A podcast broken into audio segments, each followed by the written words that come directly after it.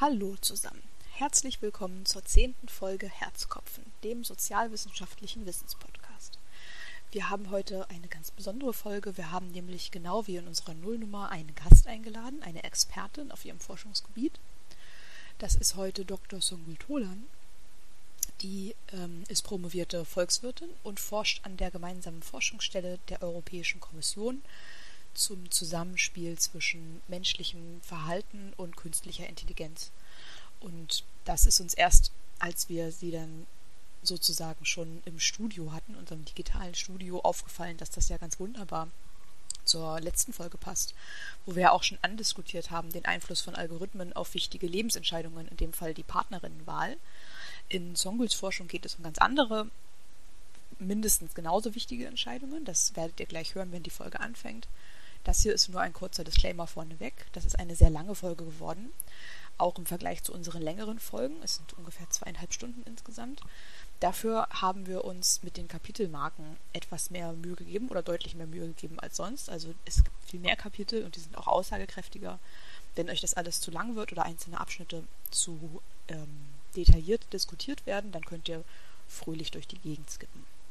Ansonsten hoffen wir aber natürlich, dass euch das Anhören dieser Folge genauso viel Freude macht, wie uns das Aufnehmen gemacht hat. So, und jetzt geht's aber los.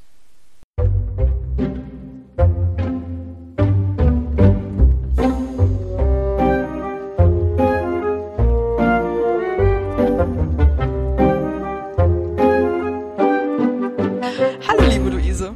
Hallo, liebe Eva. Luise, in aller Kürze, was machen wir heute? Genau, ganz kurz. Wir äh, nehmen heute unsere Jubiläumsfolge äh, auf, Folge Ach, 10 ich von ganz Herzkopfen. Ich habe ganz vergessen, wie aufregend Folge 10. Die erste zweistellige Ziffer. Ja. Und zur Feier des Tages haben wir uns einen Gast eingeladen. Yay! Ähm, mit der wir heute über ein spannendes äh, Thema sprechen werden. Äh, ich stelle mal kurz vor, oder? Ja, hallo Songül. Hallo. Hi Songül. Songül ist eine empirisch forschende Ökonomin und wissenschaftliche Mitarbeiterin und Postdoc im Forschungsteam Human Behavior und Machine und Machine, naja, also End Machine Intelligence. Ähm, ich habe mich vorher gefragt, wie man die Abkürzung überhaupt ausspricht, aber du hast es mir im Vorgespräch schon verraten, Songül. Wird abgekürzt Humane. Ähm, und das ist ähm, konkret eine Gruppe der ähm, Europäischen Kommission, und zwar äh, im Rahmen des J, äh, JRC, Joint Research Center, beziehungsweise wie du mir gesagt hast, auf Deutsch heißt das die gemeinsame Forschungsstelle der Europäischen Kommission. Und wenn ich das richtig verstehe, aber da wirst du uns gleich äh, viel äh, noch im Detail erzählen, ist das das Hauptziel dieser äh, dieser Gruppe Humane äh, ein breites Verständnis des State of the Art und der künftigen Entwicklung von künstlicher Intelligenz zu entwickeln. Insbesondere mit Blick auf die Frage, wie Nutzung von KI menschliches Verhalten und Entscheidungen beeinflusst. Das wird also heute so ganz grob unser Thema sein. Da sind wir schon total, total gespannt drauf. Ähm, aber vielleicht noch ganz kurz zwei Sätze zu dir. Ähm, bevor wir dann äh, gleich übergehen äh, und ähm, dich, dich die ganze Zeit befragen. also Songe ist äh, seit 2018 Mitglied dieser Forschungsgruppe und lebt und arbeitet äh, seitdem in äh, Sevilla. Und zuvor studierte sie äh, Wirtschaftswissenschaften in Bochum und in Warwick in, in England, wo wir uns kennengelernt haben. Ähm, und danach äh, promovierte sie am äh, Deutschen Institut für Wirtschaftsforschung in Berlin, ähm, wo sie hauptsächlich äh, Fragen in den Themenbereichen Ökonomik der Bildung und der Altersvorsorge empirisch untersuchte. Ist das, ist das eine gute Vorstellung, Songül? Passt das? Ja, das passt sehr gut. Vielen Dank. Sehr gut. Cool. Ja, vielen, vielen Dank, dass du heute da bist. Wir freuen uns sehr. Ich freue mich hier zu sein. Ich freue mich auch extrem. Das ist wirklich, äh, ich finde es sehr schön, dass wir es noch geschafft haben, einen gemeinsamen Termin zu finden. Das war ja nicht ganz einfach. Also für unsere äh, ja. Zuhörerinnen und Zuhörer kann man vielleicht verraten. Ich finde, das ist auch äh, ein, ein wichtiger und guter Einblick in die akademische äh, Arbeit, dass das unser, ich glaube, dritter Aufnahmetermin ist. Äh, ja. und das ist ja auch wirklich kein neues Problem. Luise und ich haben das ja auch regelmäßig, Nein. wenn wir nur zu zweit versuchen, Aufnahmetermine zu finden, dass einfach ähm, regelmäßig Sachen abgesagt werden müssen, weil einfach, in meinem Fall war es jetzt beim letzten Mal einfach, weil ich einfach durch war. Es ging einfach gar nichts mehr. Ähm, jetzt bin ich wieder fit und voller Energie und freue mich sehr schön, auf unsere, ja. auf unsere Aufnahme. Ja, genau. Überraschenderweise war es noch schwieriger, sich zu dritt zu koordinieren als zu zweit. Wer hätte ja. das gedacht? Es ist an, anscheinend eine fast unlösbare Aufgabe, drei Akademikerinnen auf einen gemeinsamen Termin zu verpflichten. Ja, aber wir haben es geschafft und ähm, genau, dann ähm, Vielleicht noch ganz kurz ähm, zur Folge, wie wir uns das grob gedacht haben. Wir, wir, wir wollen ein bisschen natürlich vom ähm, grundsätzlichen Konzept äh, abweichen. Das heißt, wir sprechen heute nicht nur über ein äh, bestimmtes Papier, sondern du wirst uns ähm, insgesamt ein bisschen Einblick äh, geben in die Forschung äh, zu KI ähm, mit bestimmten Themenschwerpunkten, die du uns dann gleich noch näher erläuterst. Aber wir dachten uns, weil wir ja auch ähm, Suckers für gute Gewohnheiten sind, wollen wir natürlich trotzdem nicht auf äh, das akademische Nähkästchen verzichten. Rituale sind ganz wichtig für das Wohlbefinden. Genau, vor allem in dieser dunklen Zeit. Genau. Ähm, Sehr gut. Und haben uns gedacht, wir nutzen das heute, wenn wir schon mal unseren Gast hier haben, um darüber zu reden, hm, also ganz allgemein darüber zu reden, was so Karrierewege von Ökonominnen sein können, aber ganz konkret natürlich am Gegenstand äh, Songül. Weil uns natürlich brennt interessiert, wie du denn eigentlich da gelandet bist an dieser spannenden äh, Forschungsgruppe. ja. Ja, also ähm, wie das so ist, ich habe, ich hab, äh, wie Luise schon so schön äh, einleitend gesagt hat, äh, am DIW promoviert und war, befand mich am Ende meiner Promotion äh, und habe überlegt, was ich in der Zukunft irgendwie machen kann mit meiner Arbeit und war mir gar nicht so sicher. Und das ist eigentlich so ein ganz typischer ähm, Zielkonflikt, den viele Akademiker, die promovieren, haben, äh, wenn, wenn sie dann kurz vorm Ende ihrer Promotion stehen, ob sie überlegen, weiterhin in der Wissenschaft zu bleiben mhm. und zu riskieren, einen relativ unsicheren, äh, mit ganz viel Risiko belasteten und vielleicht auch schlecht bezahlten äh, Job auszuüben, um dann äh, vielleicht irgendwann die Möglichkeit zu haben, äh, Professor zu werden, beziehungsweise mhm. Professorin in meinem Fall, und äh, wirklich Fuß zu fassen in der Wissenschaft. Oder man steigt aus oder es gibt halt auch noch so ein Zwischending, ähm, und zwar indem man in die politischen Verwaltungen dieser Welt sich überlegt, da irgendwie mitzumachen mhm. und ähm, da in der Politikberatung vielleicht tätig wird. Also dann äh, die Forschung, die man, die Forschungsmethoden, die man gelernt hat und das Wissen, was man sich angeeignet hat, äh, zu verwenden, um ein bisschen näher an der Politik zu arbeiten, als man es ja eigentlich auch schon tut, wenn man mhm. ähm, in der angewandten empirischen Wirtschaftsforschung prom promoviert. Mhm. Und ähm, mein, das Thema meiner Promotion war ja äh, hauptsächlich, dass ich mich mit Rentenpolitiken auseinandergesetzt habe und äh, für mich äh, ich nicht klar, also mir nicht sicher war, ob ich jetzt weiter wissenschaftlich weiterarbeiten mhm. möchte und äh, ich dann so ein Zwischending auch gesucht habe und ähm, mich informiert habe an, an Forschungsinstituten, an Politikberatung im Bereich der Politikberatung. Und da bin ich dann aufmerksam geworden auf die gemeinsame Forschungsstelle mhm. und habe auch festgestellt, dass das sehr angenehme Orte sind, wo man dann arbeiten könnte in der gemeinsamen Forschungsstelle der Europäischen Kommission. Und zwar ist die ja verteilt in ähm, auf ISPRA, wo ein großes, eine große Teilstelle der, des Instituts ist am Lago Maggiore oder eben in Sevilla. Ja, das klingt sehr angenehm in der Tat. es gibt noch ein paar kleine Büros in, äh, in den Niederlanden, in Belgien und in Deutschland, aber die Wahrscheinlichkeit, dass ich dort anfangen könnte, wo halt viel, viel mehr so Atomforschung und so gemacht wird, war, war sehr ah. gering. Ah, okay. Und ich habe dann diese Ausschreibung gesehen zu künstlicher Intelligenz und habe gedacht, na gut, äh, Rentenpolitik, da ist das eigentlich nur konsequent, wenn ich jetzt weitermache mit künstlicher Intelligenz. Also thematisch ist es dann doch ein bisschen abwegig gewesen, aber äh, als Thema hat mich das sehr interessiert und auch äh, von der Methodik. Denn ja. äh, in der Ausschreibung hat man eben nicht von künstlicher Intelligenz geredet, sondern vom maschinellen Lernen. Mhm. Und das ist äh, etwas, womit ich in Berührung gekommen bin, auch während meiner Promotion und festgestellt habe, ähm, was das jetzt so ist. Und ich konnte mir dann auch vorstellen, methodisch damit zu arbeiten, mit maschinellen Lernen. Ich werde auch ein bisschen später erklären, was das ist. Und ähm, ja, ich habe mich beworben.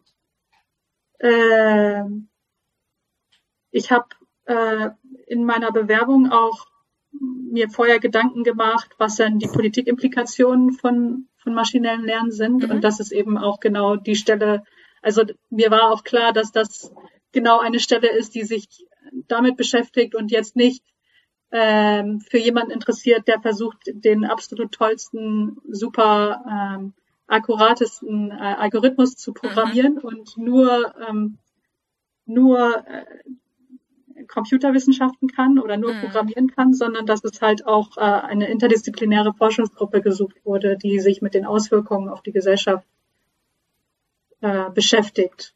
Und deswegen, ähm, ja. Und also das ist ja das, interessiert.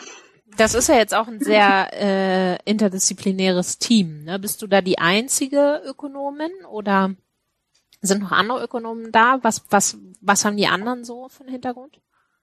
Ja, also meine Chefin, beziehungsweise die äh, Lead Scientist, wie sie genannt wird, in der Gruppe ist zum Beispiel eine Computeringenieurin, mhm. mhm. die ähm, ja, die in Computerwissenschaften promoviert hat in Barcelona. Und äh, ich habe dann gearbeitet. Wir sind ein Team von vier Leuten, in meine Chefin mit einbezogen. Und äh, außerdem arbeite ich in einem Team mit einer ähm, kognitiven Psychologin mhm. oder einer mhm. kognitiven Wissenschaftlerin, die sich mhm. äh, beschäftigt mit, wie Kinder mit Robotern interagieren. Oh, wow. Also die dann Experimente macht, wo ähm, Kinder bestimmte Aufgaben lösen müssen mit Robotern und ähm, sich die Frage stellt, inwiefern äh, interagieren Kinder mit Robotern, ähm, inwiefern nehmen sie die Hilfe wahr von Robotern und äh, Inwiefern sind Sie eigentlich orientiert darauf, äh, eigenständig Lösungen zu finden? Solche ja, spannend. Ja, total. äh, und äh, die, ja, weil sie im Team ist, haben wir halt auch so, ein, so einen kleinen Roboter gekauft. Äh, der nennt sich Pepper. Das ist ein humanoider Roboter, oh, der das ist aber nicht lernen das, kann. Ja, ja. Das ist aber nicht das vierte Teammitglied, oder? Also auf unserem Teamfoto ist der mit drauf. Ah, echt? Der Pepper-Roboter. Cool. Sehr gut. Dann haben wir äh, einen Computerwissenschaftler, beziehungsweise der ist jetzt gegangen, aber äh, für ihn sind jetzt auch äh, zwei Computerwissenschaftler dazugekommen. Ein guter Deal. Und zwar Computerwissenschaftler meine ich Leute, die promoviert haben im Bereich maschinelles Lernen. Mhm. Ah, okay. Krass. Und dann auch äh, Algorithmen programmieren können. Mhm und ähm, eine Software-Developerin, die jetzt bei uns auch, also eine Softwareentwicklerin, die, die jetzt bei uns auch als äh, Doktorandin anfängt. Die war hauptsächlich damit beschäftigt, äh, den Pepper-Roboter zu programmieren, mhm. aber ähm, schaut sich jetzt an, wie ähm, Spracherkennungssoftware beziehungsweise Sprachklassifizierungssoftware äh, uns beeinflusst in äh, unserer Kommunikation. Auch super spannend, meine Güte. Ja. Bei euch ja. möchte ich gerne mal Mäuschen spielen.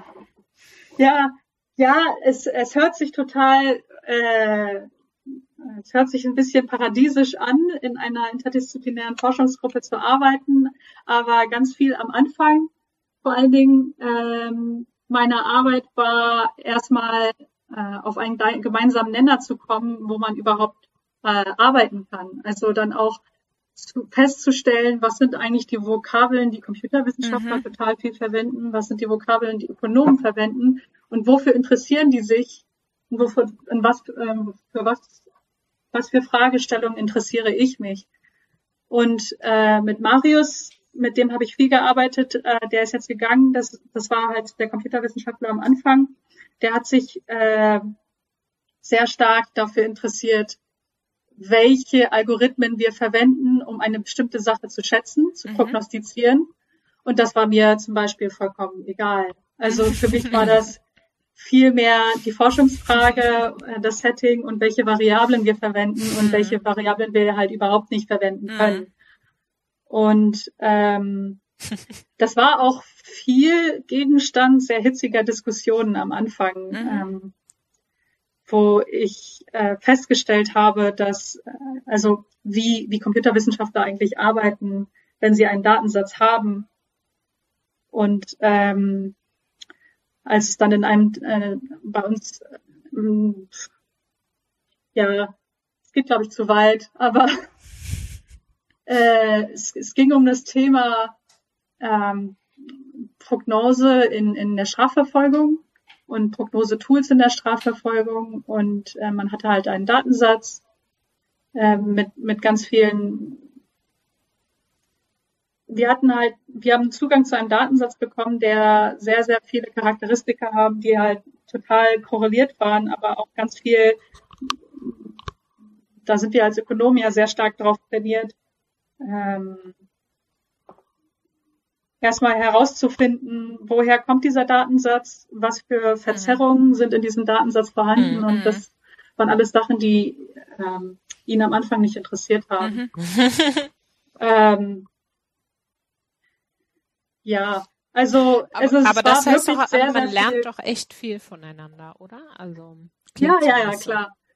Also ich habe viel über Machine Learning auch von, von Marius gelernt und ein bisschen Programmieren und wie und, man ein bisschen sauberen Code und so schreibt. Also mir geht's zumindest immer so, wenn ich mit mit ähm, Wissenschaftlerinnen anderer Disziplinen mich unterhalte, dass ich nochmal ganz stark lerne, ähm, so Sachen zu hinterfragen, die ich für Wahrheiten immer halte, für feststehende Wahrheiten und die dann plötzlich von anderen Menschen, von Nicht-Ökonomen hinterfragt werden und aber auch vor allem äh, meine Sprache zu hinterfragen. Ne? Also Ökonominnen also jetzt im politischen Kontext ne, tendieren wir ja dazu, so ganz, äh, ganz rationale und aber eigentlich auch sehr wertende Sprache zu verwenden, äh, was wir gar nicht mehr merken, weil es einfach ganz normal ist für uns und so Vokabular, was anderen Leuten dann total krass auffällt. Genau, es wird so auffallen, es ist gar nicht so gemeint, genau. Ja, das ist genau der Punkt. Oder also noch viel basaler, ich habe mich mal mit einem theoretischen Soziologen unterhalten und Soziologie und Ökonomie ist ja eigentlich gar nicht so weit voneinander entfernt. Und dann hat er mich irgendwann gefragt, nach so einer halben Stunde Gespräch über ein Bier, was meinst du denn eigentlich, wenn du Modell sagst? Und dann muss man halt erstmal so, ne, so ganz basale Vokabeln tatsächlich definieren. Ähm, ich finde das immer, ja, aber ich also ich finde das total spannend, aber ich kann mir gut vorstellen, dass es im Arbeitsalltag auch, ähm, auch eine Hürde sein kann, die man erstmal äh, ja, bewältigen muss wahrscheinlich. Absolut. Äh, absolut. Also ich habe jetzt total viele verschiedene Varia äh, Wörter für, für Variablen, Features so, oder Wörter für äh, ja, für wie, wie man eine Regression zum Beispiel benennt. Ist, mhm. das, ist das eine Regression? Ist das ein Training, das gerade stattfindet? ähm, Interessant. Validierung. Und ganz oft, also haben wir auch von sehr ähnlichen Konzepten gesprochen, aber mussten erstmal lernen, dass wir total, also dass wir unterschiedliche Vokabeln verwenden. Mhm. Ähm, mhm. Ja. Und sag mal, ist es jetzt sehr indiskret, wenn ich frage, wie langfristig eure Forschungsgruppe angelegt ist? Also wie langfristig äh, die, die Finanzierung geplant ist davon? Nee, äh, das ist eine total wichtige Frage. Und zwar ist das so, dass äh, man bei der Europäischen Kommission, wenn man da ähm, wenn man da langfristig arbeiten möchte, man früher oder später einen Konkurs bestehen muss. Also man muss sich auf einen mhm. standardisierten Test bewerben mhm. wo sich tendenziell auch sehr, sehr viele Leute von außerhalb bewerben und auf eine Stelle dann vielleicht ähm, 1200 Bewerbungen einfließen mhm. oder mehr und ähm, man ein sehr standardisiertes Testverfahren durchlaufen äh, muss, das ähm, gar nicht beeinflusst werden kann mit den Leuten, die man arbeitet. Oder man bekommt die Möglichkeit als Vertragsbediensteter, Vertragsbedienstete bei der Europäischen Kommission anzufangen. Und da arbeitet die europäische, die, die gemeinsame Forschungsstelle sehr stark mit. Und das sind Arbeitsverträge, äh, die funktionieren eins plus zwei plus drei. Also die sind mhm. maximal kannst du sechs Jahre auf dieser Vertragsbedienstetenstelle ähm, arbeiten und musst mhm. dir dann wenn du weiter für die Europäische Kommission arbeiten möchtest, musst dich, es gibt ja keinen anderen Weg, auf eine, auf den Konkurs bewerben. Okay. Mhm. Und Aber hoffen, dass würdest- du den dann gewinnst. Spannend. Würdest du, würdest du sagen, jetzt vor dem Hintergrund, was du gerade geschildert hast, wie viel Einstiegs, wie hoch sozusagen die Einstiegskosten gerade in so einem interdisziplinären äh, Team sind? Würdest du, würdest du sagen, das macht Sinn, dass es da so viel Austausch oder diesen erzwungenen Austausch gibt? Oder wäre das nicht, wäre das nicht durchaus sinnvoll, dass da Leute so, sobald sie dann mal gelernt haben, die gemeinsam ein oder miteinander zu, Ah. zu sprechen, ähm, ob das nicht effizienter wäre, wenn die auch dauerhaft zusammenarbeiten würden. Ja, klar, aber gerade die Europäische Kommission muss ähm, total sicher sein, dass ähm, die Einstellungsverfahren rechtlich äh, Mhm. nicht diskriminierend sind, also als fair angenommen werden Mhm. und deswegen auch äh, sehr wichtig ist, ein sehr transparentes Einstellungsverfahren zu haben. Mhm. Und äh, wie das ja an anderen Stellen sehr oft funktioniert, dass man zum Beispiel, wie, wie wird man Doktorand oder wie wird man wissenschaftliche Mitarbeiterin oder wie wird man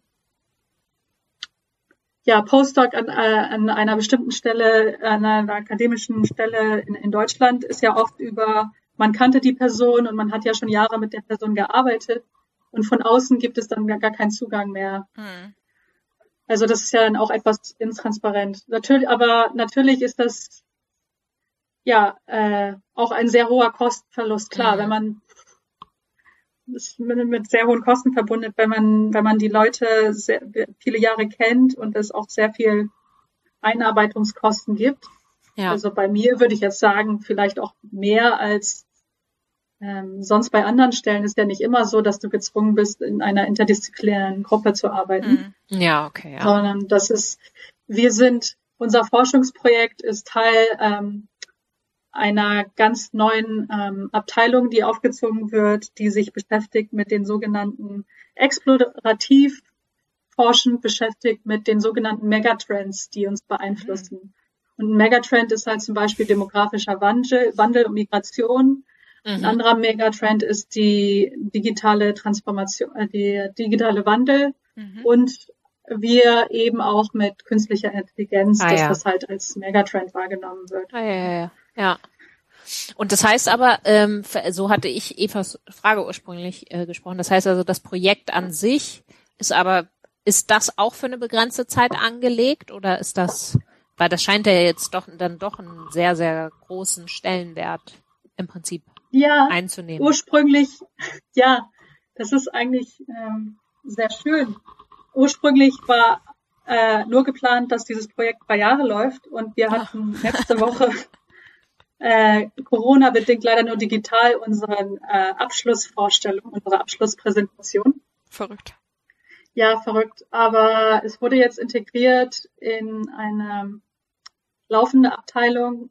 Also wir haben jetzt als Forschungsgruppe die explorative Forschungsstelle verlassen und wurden jetzt integriert in, äh, in eine lau laufende Abteilung, die sich die Digital Economy Abteilung nennt und ähm, sollen da auch als feste Forschungsgruppe bestehen bleiben. Also zumindest meine äh, Chefin, die leitende Wissenschaftlerin, hat äh, wird jetzt auch langfristig dort sein, dort Okay. arbeiten und ähm, äh, ihre ihre Arbeit äh, weiterhin in diesem Humane-Projekt machen. Also es ist so ein alleinstehendes Projekt geworden. Das ist auch total schön, weil äh, also es ist es ist ja auch ein sehr interessantes Thema, ne? Also künstliche ja. Intelligenz, das betrifft uns alle und wir sind ähm, alle hellhörig geworden äh, in Situationen, also ja, anders.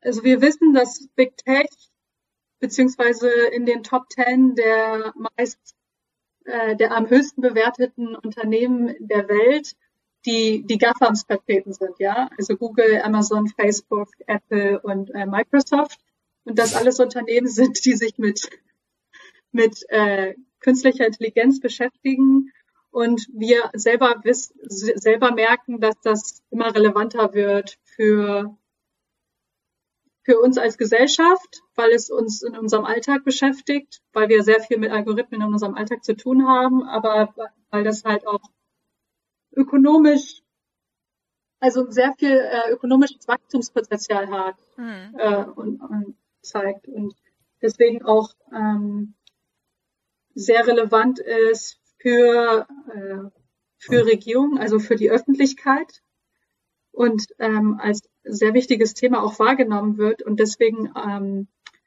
das auch in der relativ neuen Kommission ähm, mit, mit Ursula von der Leyen mhm. als eines der Hauptthemen sind, also der digitale Wandel zusammen mit mhm. äh, dem Klimawandel.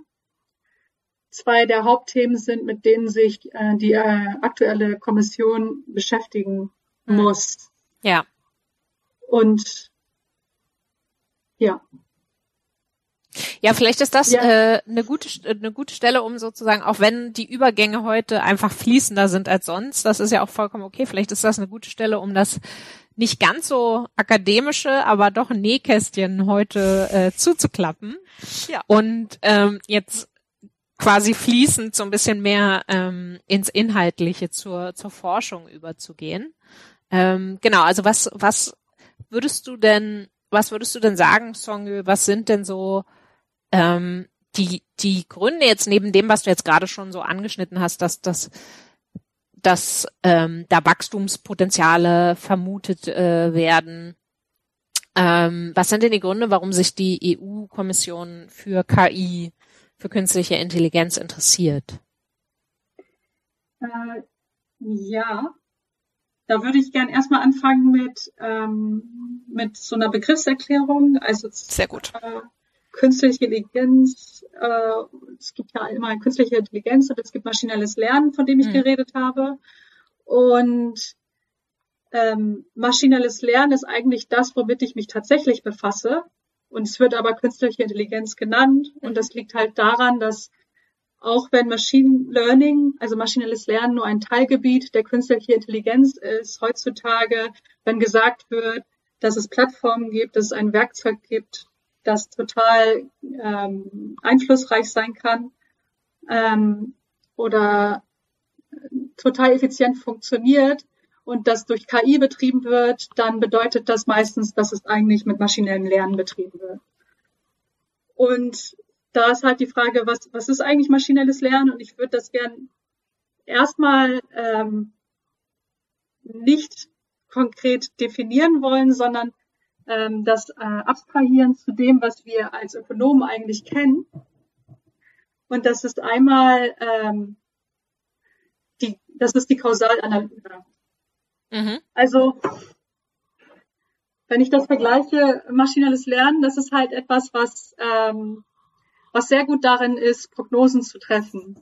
Und wenn ich das äh, abstrahiere mit dem, was wir als Ökonomen kennen, und zwar ist das die Kausalanalyse, ähm, dann würde ich gerne hervorheben, was die Unterschiede sind äh, zwischen maschinellen Lernen und der Kausalanalyse, die wir halt als Ökonomen machen. Also als Ökonomen sind wir oft damit beschäftigt, ähm, wenn wir über Politikgestaltung reden, dass wir uns überlegen, äh, was ist der Einfluss einer Maßnahme, wenn sie eingeführt wird. Mhm. Und da müssen wir uns ja oft überlegen, ähm, was ist eigentlich das Kontrafaktum, also was ist passiert, was wäre passiert, wenn diese Mas Maßnahme halt äh, nicht getroffen wäre und ähm, nicht eingetroffen wäre, nicht stattgefunden hätte und, ähm, genau, klassisches Beispiel, um es vielleicht ganz kurz nur plastisch zu machen, klassisches Beispiel der Mindestlohn, ne? wo mhm. es immer total schwierig ist zu sagen, okay, also der Mindestlohn wurde jetzt eingeführt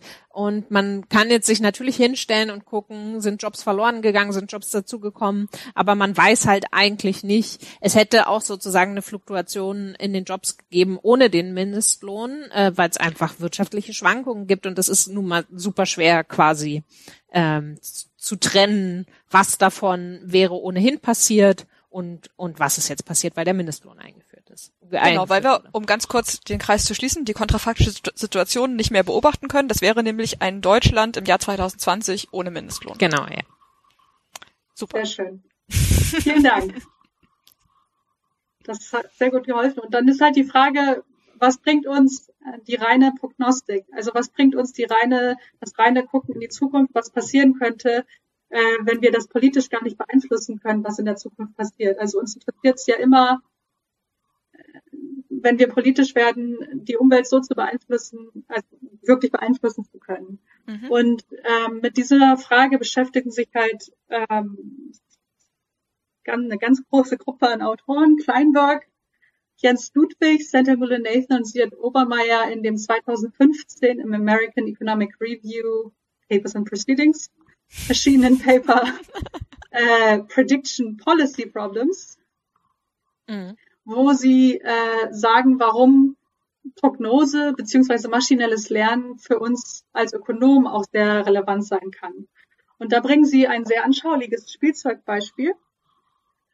Und zwar äh, schaut er sich, schauen sich die Autoren an, äh, stellt euch vor, es gibt halt äh, Entscheidungsträger und ein Entscheidungsträger ist damit betroffen, beziehungsweise ein Kanzler, ein Präsident ist damit davon betroffen, dass äh, sein, ihr Land äh, von einer Dürreperiode betroffen ist.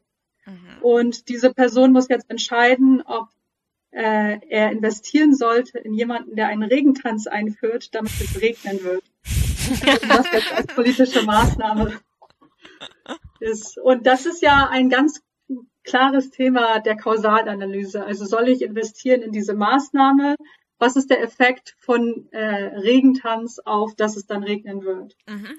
Und äh, es gibt einen anderen Entscheidungsträger, der ähm, entscheiden muss, ob sie jetzt einen Regenschirm mitnehmen soll, wenn sie zur Arbeit geht. Vielleicht, weil sie tendenziell, bei mir ist das ja oft so, wenn äh, ich mir überlege, ob ich heute einen Regenschirm mit zur Arbeit nehmen soll, dann weiß ich, äh, okay, ich werde jetzt nicht nass, wenn es regnet auf dem Weg zur Arbeit, aber ich werde mit Sicherheit auch den Regenschirm verlieren, beziehungsweise vergessen bei der Arbeit. Und wenn es dann am nächsten Tag regnet, dann ähm, dann ist der Regenschirm bei der Arbeit. Also da ist dann die Überlegung, ähm, der Regenschirm, der wird jetzt keinen Einfluss darauf haben, ob es regnen wird oder nicht. Aber für mich ist es total relevant, als Entscheidungsträger zu wissen, ob es regnen wird auf der Arbeit oder nicht. Mhm. Das, Entschuldigung, und, ja. Entschuldigung. Ja. Das war eine dumme Bemerkung, aber jetzt ist schon zu spät. Luise und ich hatten in unserem gemeinsamen Büro hier in Hamburg dann irgendwann so ein, so ein Sammelsurium von vier bis fünf Regenschirmen im Schrank, ja. genau aus diesem Grund. Ja, weil es immer regnet auf dem Weg zur Arbeit, aber dann für, für mich in Sevilla dann auf dem Weg zurück dann nicht regnen wird und ich dann natürlich den Regenschirm vergesse und dann morgens wieder ja. regnen. Genau. Ähm, also hier geht's halt nicht darum, äh, einen total reinen kausalen Effekt, einen unverzerrten, unbiased Effekt zu schätzen von mhm. was passiert, wenn ich jetzt einen Regenschirm zur Arbeit mache. Und wir beschäftigen uns als Ökonomen aber ganz oft mit diesen Regentanzpolitikmaßnahmen. Mhm. Aber es gibt halt auch sehr viele Situationen, wo, äh, wo wir uns eigentlich äh, mit, mit Regenschirmmaßnahmen, also die, die eigentlich nur Regenschirmmaßnahmen erfordern. Also wo mhm. wir dann eigentlich nur voraussagen müssen, äh, was passieren wird und unser Nutzen aus dieser Maßnahme ähm, basiert ja nur darauf, ob etwas in der Zukunft eintreffen wird oder nicht.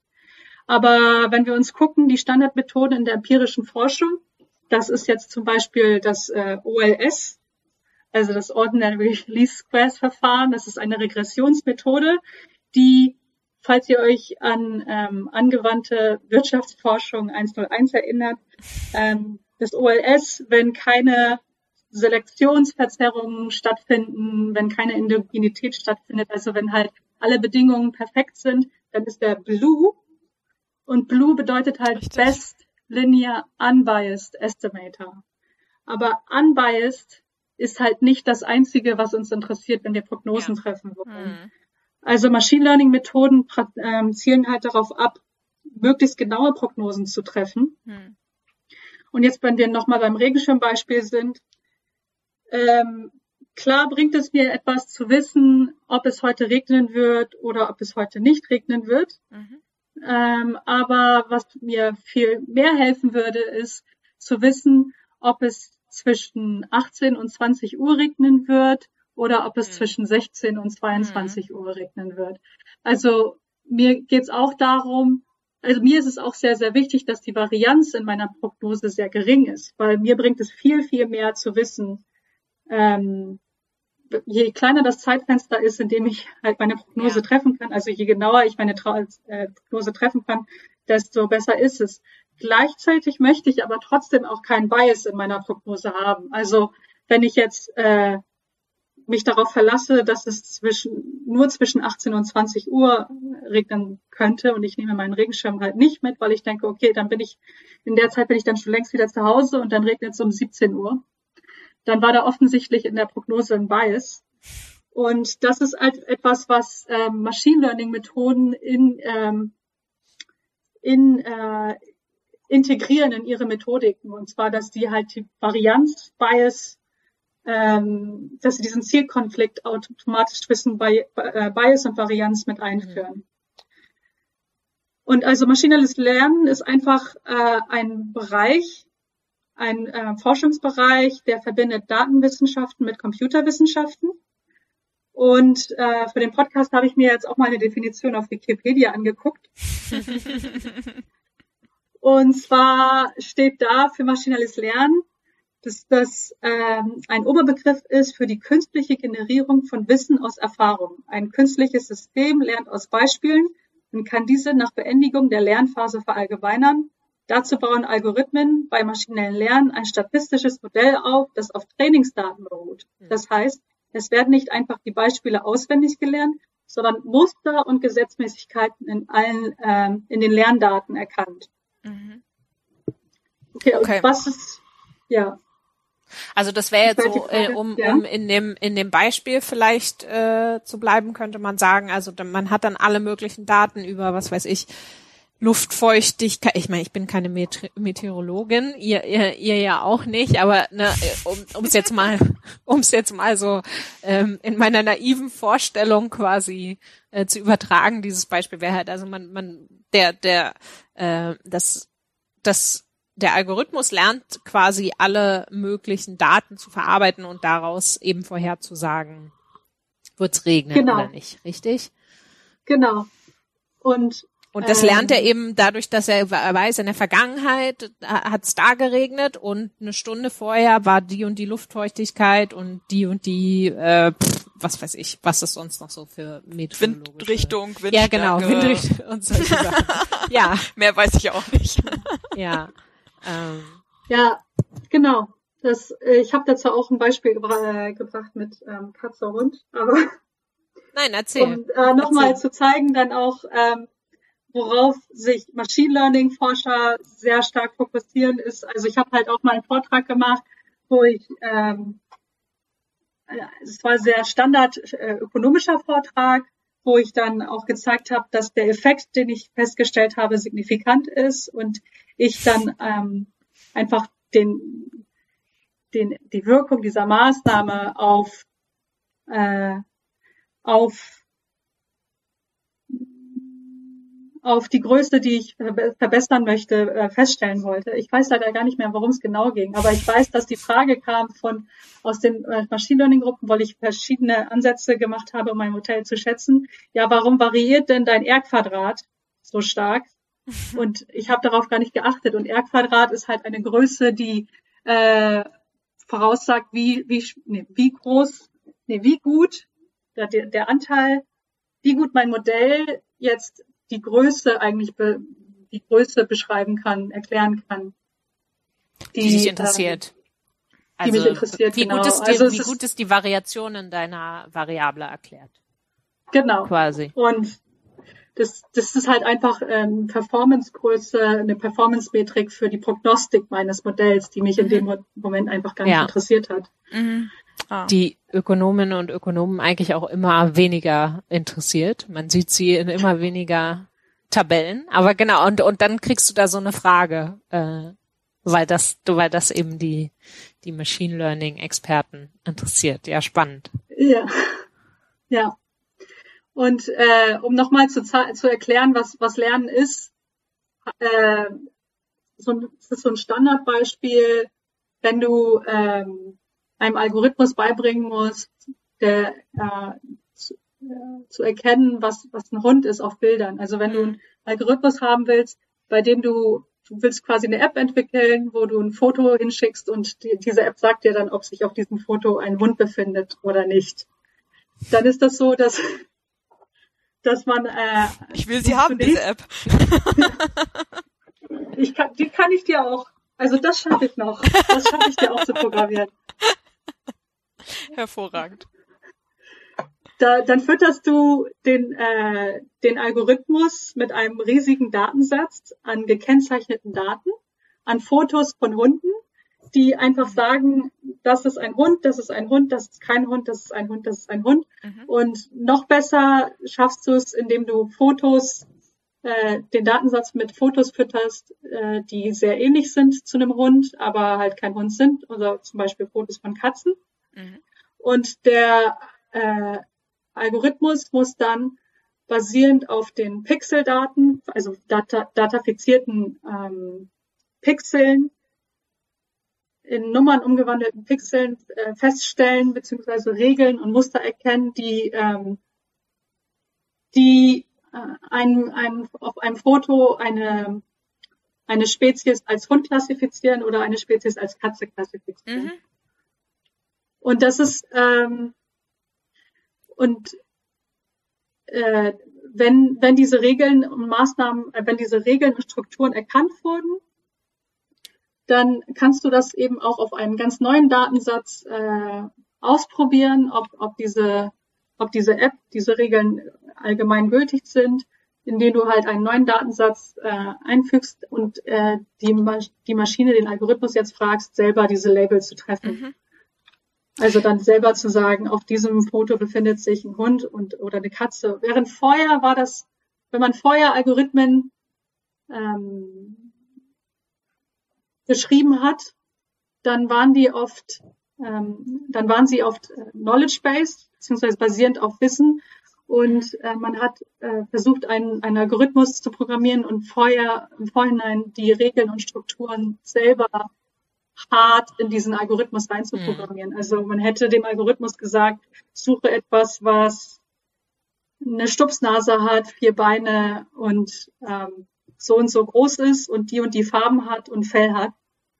Äh, und das sind aber alles auch Eigenschaften, die auf eine Katze zutreffen. Ja. Also, Vielleicht kannst du in dem Zusammenhang ein, eine Urban Legend für mich äh, die Banken oder eben auch nicht. Mir hat mal jemand ähm, versucht, Beweis zu machen, dass wenn man ähm, diese Ich bin ein Roboter ähm, Aufgaben löst, wo man zum Beispiel alle Felder anklickt, wo ein ähm, Straßenschild vorkommt oder alle Felder anklicken soll, wo ein Auto vorkommt oder so, dass man damit eigentlich äh, Machine Learning ähm, trainiert was zum automatisierten Fahren eingesetzt werden soll irgendwann. Erscheint dir das ich plausibel? Ich kann sie leider nicht die Banken. okay. Ich habe die gleiche Vermutung. Ah, okay. Ich habe die gleiche Vermutung. Ja. Aber es gibt auch, und das ist aber ein ganz anderes Thema, äh, Mikrotask-Plattformen, so wie Amazon Turk, wo halt mhm. auch teilweise ganz schlechte Arbeitsbedingungen stattfinden, wo, äh, wo Leute dafür bezahlt werden, Fotos zu kennzeichnen. Ähm, Ah, genau. tatsächlich. Ja, okay. Also, das nicht, es war jetzt äh, ein bisschen negativ gesagt. Es ist jetzt nicht so, dass alle total scheiße bezahlt werden auf, auf Amazon Turk und es denen total schlecht geht. Aber tatsächlich werden solche Mikro-Labeling oder diese Mikro-Task-Plattformen mhm, ja. dafür verwendet. Okay, das also, ist auch übrigens ein anderes Thema, womit ich mich beschäftige. Also mhm. wie, wie sich künstliche Intelligenz auf unsere Arbeitswelt mhm. auswirkt und auf die Zukunft der Arbeit. Aber das ist nicht das Thema von heute. Ah, das nächste Damit Mal. haben wir gleich einen Cliffhanger-Song. Direkt verhaftet. Direkte Anreize geschaffen, genau. Sehr gut. Ja. Ähm, ja. Ja, also was ich jetzt gerade gesagt habe mit dem Hund-Katze-Beispiel, das ist halt ein, das ist ein Beispiel von Supervised Learning. Es gibt dann noch andere Richtungen, wie zum Beispiel äh, Unsupervised Learning. Das mhm. ist das Lernen basierend auf ungekennzeichneten Daten, wo einfach Gruppen von ähnlichen Mustern zum Beispiel festgestellt werden. Also zum Clustering zum Beispiel äh, wird, äh, das ist eine Methode, um unsupervised Learning mhm. äh, zu verwenden. Und dann gibt es eben noch Teilgebiete wie Online Learning oder Reinforcement Learning. Und da habe ich jetzt leider jetzt nicht so gute deutsche Übersetzungen für diese Begriffe gefunden. Aber das sind Lernprozesse, wo dieser Datensatz eben weniger statisch ist, sondern dyna sich dynamisch über die Zeit mhm. verändert. Und aus dem Scheitern beziehungsweise ähm, korrekten Klassifizieren der Algorithmus nochmal neu lernt und sich jedes Mal neu, also weiter verändert. Aber das geht dann auch zu weit. Äh, viele Roboter basieren zum Beispiel auf der ähm, auf auf Re Reinforcement Learning. Ähm, aber das ist das es reicht zu verstehen, dass Machine Learning generell einfach eine Mechan ein, ein Mechanismus ist, um Algorithmen Regeln beizubringen, ähm, basierend auf Daten. Mhm. Ja, ziemlich cool. Aber sicherlich wahrscheinlich auch nicht nur cool, sondern auch potenziell, äh, sage ich mal, wahrscheinlich gibt es da bestimmte Sachen, die, die auch bedenklich sind. Ich weiß nicht, ob ich jetzt schon dem vorgreife. Ähm, aber ich würde, bevor, bevor ich darüber rede, wie äh, mhm. was bedenklich an Machine Learning sein kann, würde ich gerne nochmal darüber reden, ja, warum ja, ja, das, das gut sein kann. Da, das, das habe ich in dem Moment, als ich es aussprach, also, habe ich es auch gedacht. Eigentlich haben wir noch nicht so richtig drüber gesprochen oder nur sehr vage drüber gesprochen. Ähm, ja, und da ist zum Beispiel in dem Papier, was ich äh, anfangs ähm, genannt habe, von Kleinberg und Co-Authors, ähm, mhm. Prediction Policy Problems, äh, zeigen sie Beispiele von, ähm, zeigen sie Beispiele, was sehr gute Settings sind für sogenannte ja. Regenschirmpolitiken oder Regenschirmpolitikmaßnahmen wo eben äh, Kausalanalyse nicht so relevant ist oder nicht an oberster Stelle steht, sondern Prognostik auch sehr hilfreich sein kann, um politische Maßnahmen ähm, gestalten zu können. Zum Beispiel ist es sehr interessant, von vornherein zu wissen, wenn, wenn jemand arbeitslos wird, zu prognostizieren, wie, wie lang mhm. die Arbeitslosigkeit ist, um äh, um bestimmte Arbeitssuche-Strategien oder so mhm. fördern zu können? Oder ähm, ist es, ähm, kann man prognostizieren, welche Restaurants am wahrscheinlichsten gegen Hygieneregeln mhm. verstoßen, mhm. um dann gezielter äh, Gesundheitsinspektionen zu machen? Oder ein anderes Beispiel, die bringen jetzt leider ein Beispiel, was ich nicht so schön finde, beziehungsweise ethisch sehr fragwürdig in ihrem eigenen Paper und zwar prognostizieren sie Sterbewahrscheinlichkeiten für Menschen, die ähm, denen eine schmerzhafte äh, Hüftoperation mhm. äh, mhm. bevorsteht. Mhm. Und dann die Frage ist, ähm, sollen wir einer Person, die wahrscheinlich äh, sehr wahrscheinlich im nächsten Jahr sterben wird, also wenn es halt öfter ältere Personen sind, äh, einer schmerzlichen Operation unterziehen die dann, also die auch sehr teuer ist monetär, aber halt auch sehr teuer für die Person sein kann. Ähm, oder ist es sinnvoller zu gucken, für Leute, die jetzt eine sehr hohe Sterbewahrscheinlichkeit sind, denen vielleicht das nicht zu geben, die Operation. Da finde ich, finde ich ethisch ein bisschen fragwürdig, weil ich fände es besser, da die Leute zu fragen, die da tatsächlich von dieser ja. Entscheidung betroffen sind und denen dann auch die Verantwortung für diese Entscheidung zu geben. Wobei ähm, das natürlich, man kann deren Entscheidung ja dann durchaus informieren mit dem Ergebnis genau. jetzt. Ja, aber andererseits äh, willst du, willst du den Personen sagen, also, also wir haben ausgerechnet, sie sterben sowieso nächstes Jahr. Wollen sie wirklich diese Hüftung? Naja, das ist halt ein Arzt. Weiß ich nicht. Also warum? Ein ich Arzt weiß muss ja, da solche Sachen sagen. Ja, ja. ist doch eine nee, interessante Information, vor allem wenn ich mich gerade für eine gegen eine OP entscheiden muss. Also ja, also zumal, ich meine, die Frage ist, wird, werden damit letztlich wirklich die Leute informiert oder die Krankenkassen? Das ist ja dann auch nochmal so ein bisschen. Ähm, genau. Ja. Ich habe ja. oft gehört, dass solche OPs ähm, eher sozusagen ohne Rücksicht auf Verluste an, an alten Leuten, egal welchen Alters, einfach durchgeführt werden. Ähm, ja. Weil die Krankenhäuser dran verdienen. Ja. Ja. Also ja, das, also gerade wenn es so um Gesundheit geht, dann wird es ja. sehr heikel policymäßig, ne? Aber nichtsdestotrotz halt ja. hochrelevant. Absolut. Aber ja. ja. Aber es sind auch Sachen, die ich jetzt ja, keine ja, konkreten Daten zu habe. Wir wollen uns jetzt nicht aus dem Fenster sagen will. Es ist übrigens auch ein Beispiel, das muss ich sagen, es ist ein Beispiel ja. aus den USA.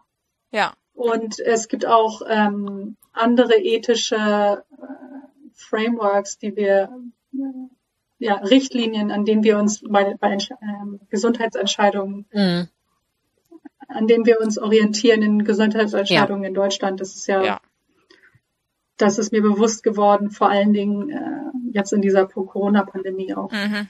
dass ähm, wir gewissen Zielkonflikten eben überhaupt gar nicht erst ausgesetzt sein wollen. Also wir wollen gar nicht in eine Situation kommen, wo wir entscheiden müssen, ähm, beatmen wir jetzt die ältere Person weiter oder machen wir die Person, Ja. Ja, ja, ja, klar, klar. also beatmen wir sie nicht. Und Aber- geben sie aber gerade- ja, ja, genau. mit einer jüngeren Person.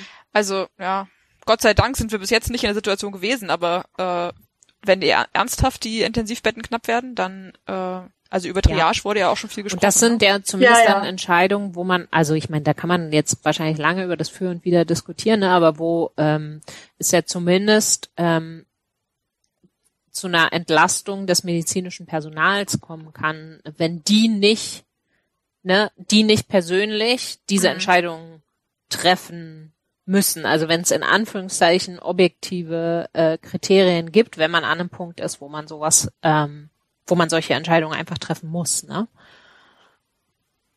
Ja. Ja, Ja. vielleicht sollten wir das glatte Eis der Gesundheitsfragen wieder verlassen. ja.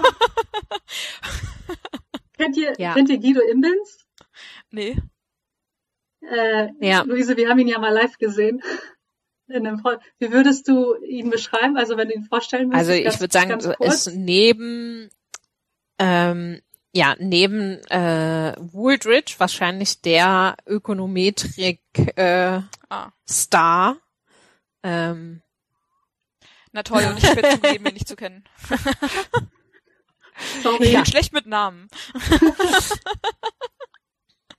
Ich weiß aber, dass wir auch eine Stunde mal überlegt haben, wie der denn jetzt heißt, weil der uns beiden der ja, Name entfallen ist und stimmt. dann Ja, irgendwann ja. wir auf den Namen gekommen sind. Aber bevor ich angefangen habe, mich mit Machine Learning auseinanderzusetzen, hätte ich ihn auch Ja. so ähnlich beschrieben Mhm. als Star. Aber jetzt würde ich sagen, äh, er ist der Ehefrau einer noch viel erfolgreicheren oder einer Äh, erfolgreichen Ist er mit Susan Ökonomin. Athey äh, verheiratet? Stanford Ah, das wusste ich nicht. Genau. Das wusste ich Ja. nicht, von daher konnte ich das jetzt natürlich Äh, nicht Susan sagen. Athey? Ja, ist natürlich cooler, ja. Ja. Ja, Susan, Susan Effie, äh, ähm, die Ehefrau von Guido Immens, ist äh, eine sehr erfolgreiche Ökonomin, die halt sich sehr, sehr viel beschäftigt mit, wie kann man, ähm, wie kann man ökonomische Methoden mit Machine Learning Methoden verbinden, um, um sie besser zu machen. Cool. Und äh, sie hat halt auch ähm, ein Paper geschrieben im Science Magazine 2017, das heißt Beyond Prediction, Using Big Data for Policy Problems, wo äh, sie nochmal aufgreift, äh, die Möglichkeiten äh, in der, in der Politik, ähm, in der Politik Machine Learning zu verwenden für bestimmte Prognose, prognoseorientierte Maßnahmen. Und da aber dann auch gesagt, dass das, äh, dass es nicht bei der Prognose bleiben kann, sondern dass wir tatsächlich diese Prognosemethoden mit Mhm. der mit der ökonomischen Kausalanalyse verbinden sollten, Mhm.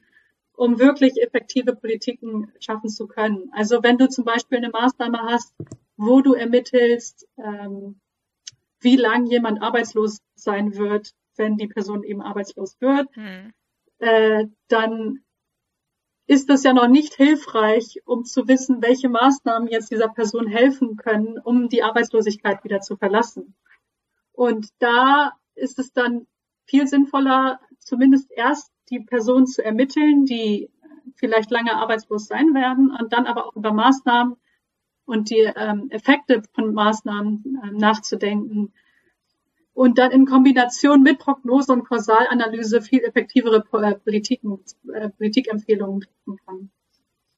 Und äh, sie, Susan Effey ist halt extrem stark darin, ähm, und das ist, also auf Englisch ist es halt extrem powerful, also es ist eine sehr, Sehr starke. Und, neue Methode, eine sehr überzeugende Methode, ja, um, um äh, Politikberatung vielleicht auch ähm, revolu revolutionieren zu können, um effektiver zu machen. Und ähm, es bringt halt oft nicht viel, nur über Prognose nachzudenken oder nur, ja, nur aber über Prognose nachzudenken, wenn man nicht weiß, wie effektiv Maßnahmen sind oder man nicht das Kontextwissen hat, das dann ähm, um, um diese Politiken weiter beurteilen, besser beurteilen zu können. Mhm.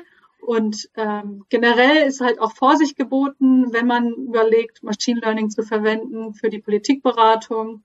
Da gibt es ein schönes Papier, um auch einmal jemanden zu nennen, der nicht ansässig ist in, in den USA von ähm, Markets und Dorobantu im Nature. Und Rosmir Dorobantu ist, arbeitet am Alan Turing Institute in London und macht ganz tolle Arbeit, beschäftigt sich mit ähm, der Verwendung von alternativen Datensätzen, die wir vorher nicht äh, genutzt haben, um Politikberatung oder Politik machen zu können. Und die hat im Nature einen Artikel veröffentlicht zu Rethink Government with AI heißt der.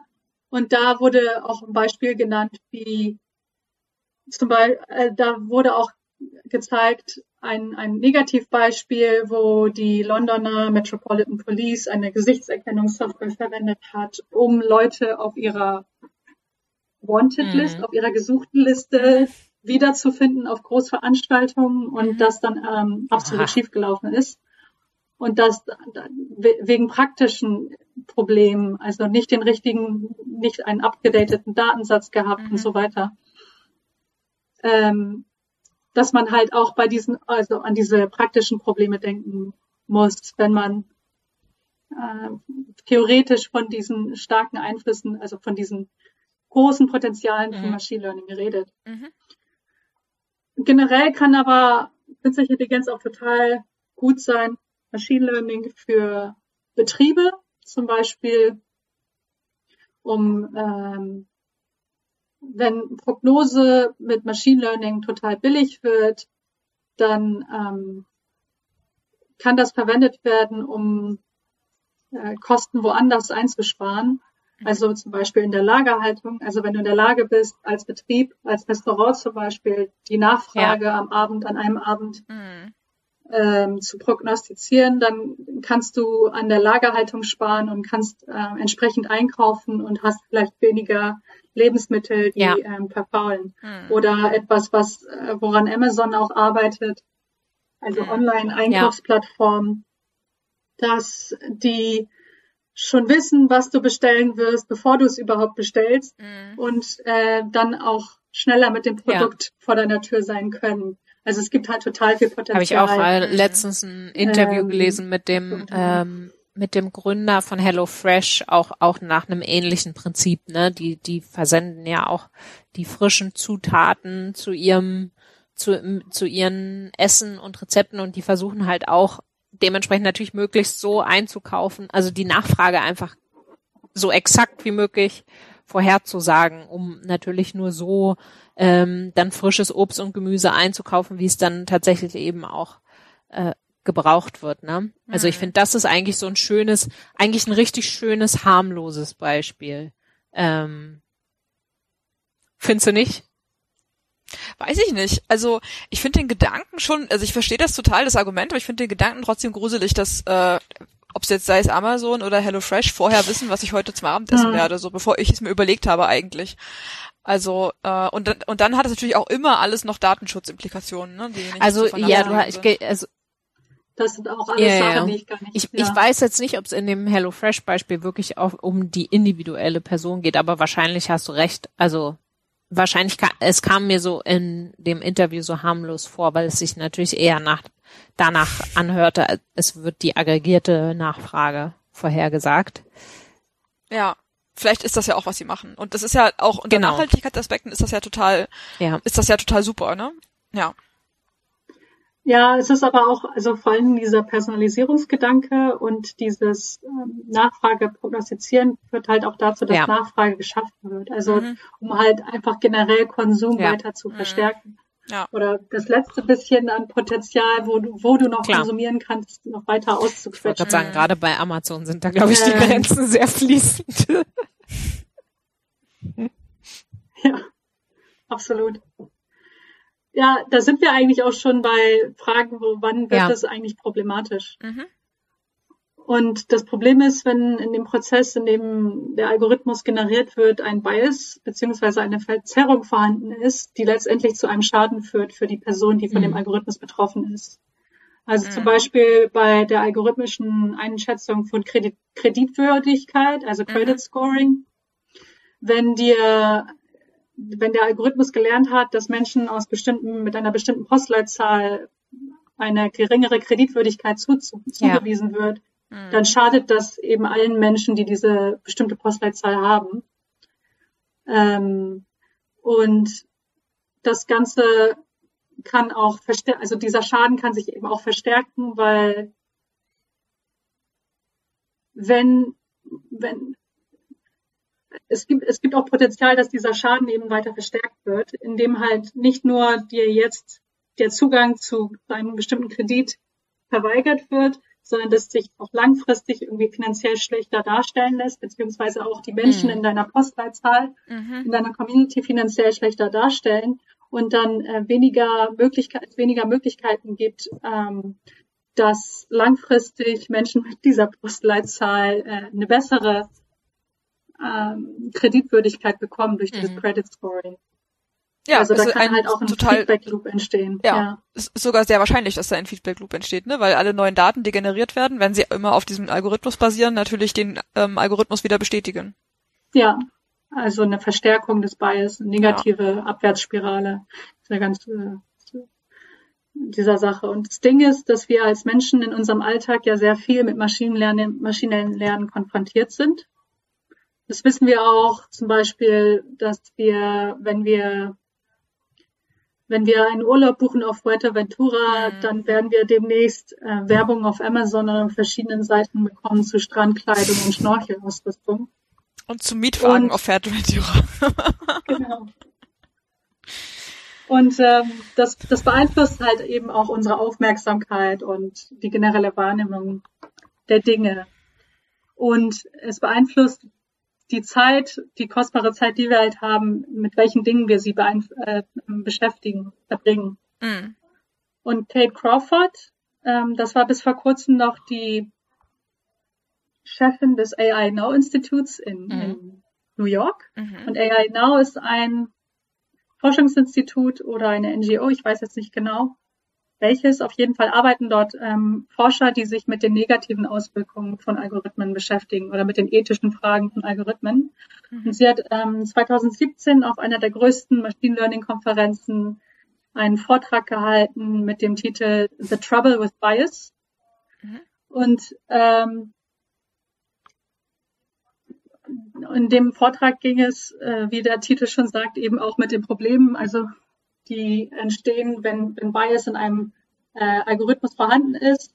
Und zwar unterscheidet sie in diesem Vortrag zwischen zwei verschiedenen Schäden, die entstehen können, wenn wir mit Algorithmen konfrontiert sind. Und zwar einmal äh, Allocational Harms beziehungsweise mhm. Verteilungsschäden äh, auf der einen Seite. Das sind äh, das sind zum Beispiel in, im Fall von Credit Scoring, also der Einschätzung von Kreditwürdigkeit, ähm, ein Schaden, der entsteht, weil dir in der Verteilung von Kredit, von finanziellen Mitteln ähm, Ungleichheiten entstehen. Mhm. Oder ähm, wenn, wenn es in der Risikoeinschätzung von Strafver bei, äh, in der Strafver Strafverfolgung geht, da wird ja auch ein, ein Mittel verteilt, ein Gut verteilt, und zwar mhm. Freiheit oder beziehungsweise Straffreiheit und da dann auch Ungleichheiten entstehen können wegen dieser Verzerrungen im Algorithmus. Mhm. Und dann gibt es aber, und diese, diese Schäden sind halt gut messbar, also sind quantifizierbar. Wir können gucken, wie viel, ja, also wir können halt messen, wie viel, wie viel Menschen, wie oft ein Kredit verweigert wird. Oder wir können mhm. messen, ähm, wie viele Personen vielleicht zu Unrecht, ähm, wenn wir uns damit beschäftigen, vielleicht zu Unrecht ähm, eine Strafe bekommen in der Strafverfolgung, die eigentlich nicht angemessen gewesen wäre. Und dann gibt es aber Schäden, die so ein bisschen mhm. diffuser sind, die auch durch Algorithmen entstehen. Mhm. Und zwar nennt sie diese Schäden Representational Harms, beziehungsweise darstellende oder repräsentierende Schäden. Mhm. Und die basieren eben auf der Idee, dass unsere Wahrnehmung unseres Alltags sehr stark von Algorithmen beeinflusst wird. Ähm, und dann beeinflussen Algorithmen eben auch unser Verständnis von der Welt mhm. und von der Gesellschaft und wie das funktioniert. Das heißt, äh, wenn dann dort Verzerrungen, Biases drinstecken, dann kann das zu nachhaltigen, ernstzunehmenden Schäden für uns führen. Und da gibt's, da habe ich ein Beispiel von ähm, den Autoren Kai Matuschek und Monson. 2015 erschien bei der Konferenz on Human Factors on Computing Systems ein Vortrag, der heißt Unequal Representation and Gender Stereotypes in Image Search mhm. Results for Occupations.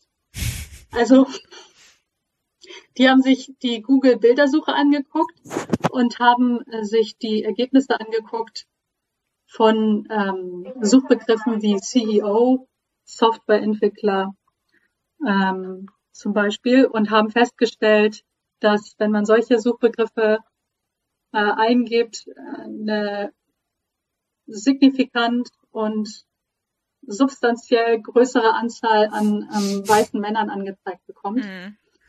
Und wenn du jetzt aber kein weißer Mann bist, sondern eine nicht weiße Frau zum Beispiel und du wirst konfrontiert mit solchen Bildern und in deiner Wahrnehmung und siehst, dass du halt nicht repräsentiert bist, dann kommst du vielleicht auch nicht auf die Idee, dass du jemals solche Berufe selber ausüben könntest. Genau, oder aus der Perspektive vielleicht andersrum des, des Einstellenden oder der einstellenden Person. Vielleicht kann ich mir einfach nicht vorstellen, dass eine Frau eine gute ähm, Computerprogrammiererin ist, ähm, weil ich, oder eine gute Schachspielerin, weil ich einfach, ne, wenn ich Schachspieler denke, an weiße Männer denke. Ja, und deswegen ist es eben auch, also in dem Sinne Representation haben, ist es ja auch extrem wichtig, äh, wenn Sprache unsere Wahrnehmung beeinflusst, dass wir so, an sowas denken wie gendergerechte Sprache, mhm. um, um, in, in, um halt nicht solche Probleme zu haben, dass wir bei äh, ungegendertem Ausdruck von Schachspieler, nicht Schachspielerin, ja. eben nur an Männer denken. Sprache ja. beeinflusst unsere Wahrnehmung, ganz klar. Ja. Ein anderes Beispiel, was ich noch mitgebracht habe, ist, ähm, was vor ein paar Jahren publik war. Da habe ich jetzt leider nicht ähm, eine Veröffentlichung zu gefunden, aber und da hat Google auch mit, äh, äh, hat sehr dran gearbeitet, um dieses Problem zu beheben. Aber wenn du in Google Translate den, die Sätze She is a doctor, he is a nurse eingibst und die übersetzt in ähm, eine genderneutrale Sprache, mhm. zum Beispiel mhm. Türkisch, mhm. und dann wieder zurück übersetzt. Mhm. Was du dann findest, ist, dass äh, Google das zurück übersetzt in He is a doctor, she ja. is a nurse. Mhm. Weil der Übersetzungsmechanismus äh, Google Translate eben auch auf, auf Daten, also auf Machine Learning beruht und äh, es viel häufiger ist, äh, der Satz viel häufiger ist, dass jemand, also dass ja. ein Mann ein Arzt ist, dass, ja. dass eine Frau ein Arzt ist. Ja, ja, ja. Luise, dazu können wir eine Quelle ergänzen, glaube ich, später. Ne? Ich habe leider gerade ihren Nachnamen vergessen, aber sie heißt Kate und sie arbeitet für oder arbeitete 2018 zumindest für für ja, Bubble. Also ich weiß Berlin. nicht, ob sie das also das selber direkt erforscht hat, aber zumindest hat sie in ihrem Doch, ihrem, ich meine schon. Ähm, sie hat diese, diese Studien auf jeden Fall zitiert, ja. Ich glaube, sie hat darauf noch aufgebaut. Das war nicht die, die Originalstudie. Ah, möglich. Ich, ich glaube, ja, da gab es dann auch ja. noch solche Sachen wie, äh, wenn, wenn du eingibst beispielsweise, the table is soft, äh, ne, äh, das ist eher, das mhm. wird eher als eine weibliche Eigenschaft interpretiert, dann, dann wird es übersetzt als, die Tabelle ist weich. Ja. Und wenn du eingibst, the table is hard, genau. kommt eher raus, der Tisch ist hart. Was ja dann noch absurder ist, weil es einfach, äh, wenn wir nicht über Personen ja. sprechen, halt diese diese ähm, äh, Zuschreibung von Geschlechter einfach wirklich äh, zufällig und und äh, ja, ohne semantische ja. Bedeutung ist. Ja. Ja. Ich weiß, dass Google mittlerweile auch daran arbeitet und ähm, so ein bisschen Nudging-Features eingebaut mhm. hat, glaube ich, auch bei der Google-Übersetzung. Also dass dann auch aus dem dem Übersetzen aus einer genderneutralen Sprache in eine genderspezifische Sprache. Ich weiß gar nicht, ob ich die richtigen linguistischen Terms dafür verwende. Ja, Sorry. Ich glaube schon. Aber dass dann gesagt wird, äh, es kann auch sein, also dass dann da unten ein Link ist, es kann auch sein, dass das, ähm, dass die eigentliche Übersetzung nicht She is the Doctor Mhm. ist, sondern He is the Doctor. Oder so, Ah, ja. also dass dann das Gegenbeispiel Ja. dann noch genannt wird. Ja. Ja. Äh, und da gibt's es, es gibt total viele Beispiele äh, von zu, zu, vor allen Dingen zu Google Image Search und, und Mhm. Google Translate. Aber ich will jetzt auch nicht Google schlecht reden generell. Aber ähm, die haben ja jetzt aktuell auch einen sehr großen Skandal, weil sie spontan in Mhm. ihrem Urlaub eine der größten ähm, AI Ethics, also Ethikforscherinnen ähm, in ihrem Urlaub Oh. gefeuert haben, Mhm.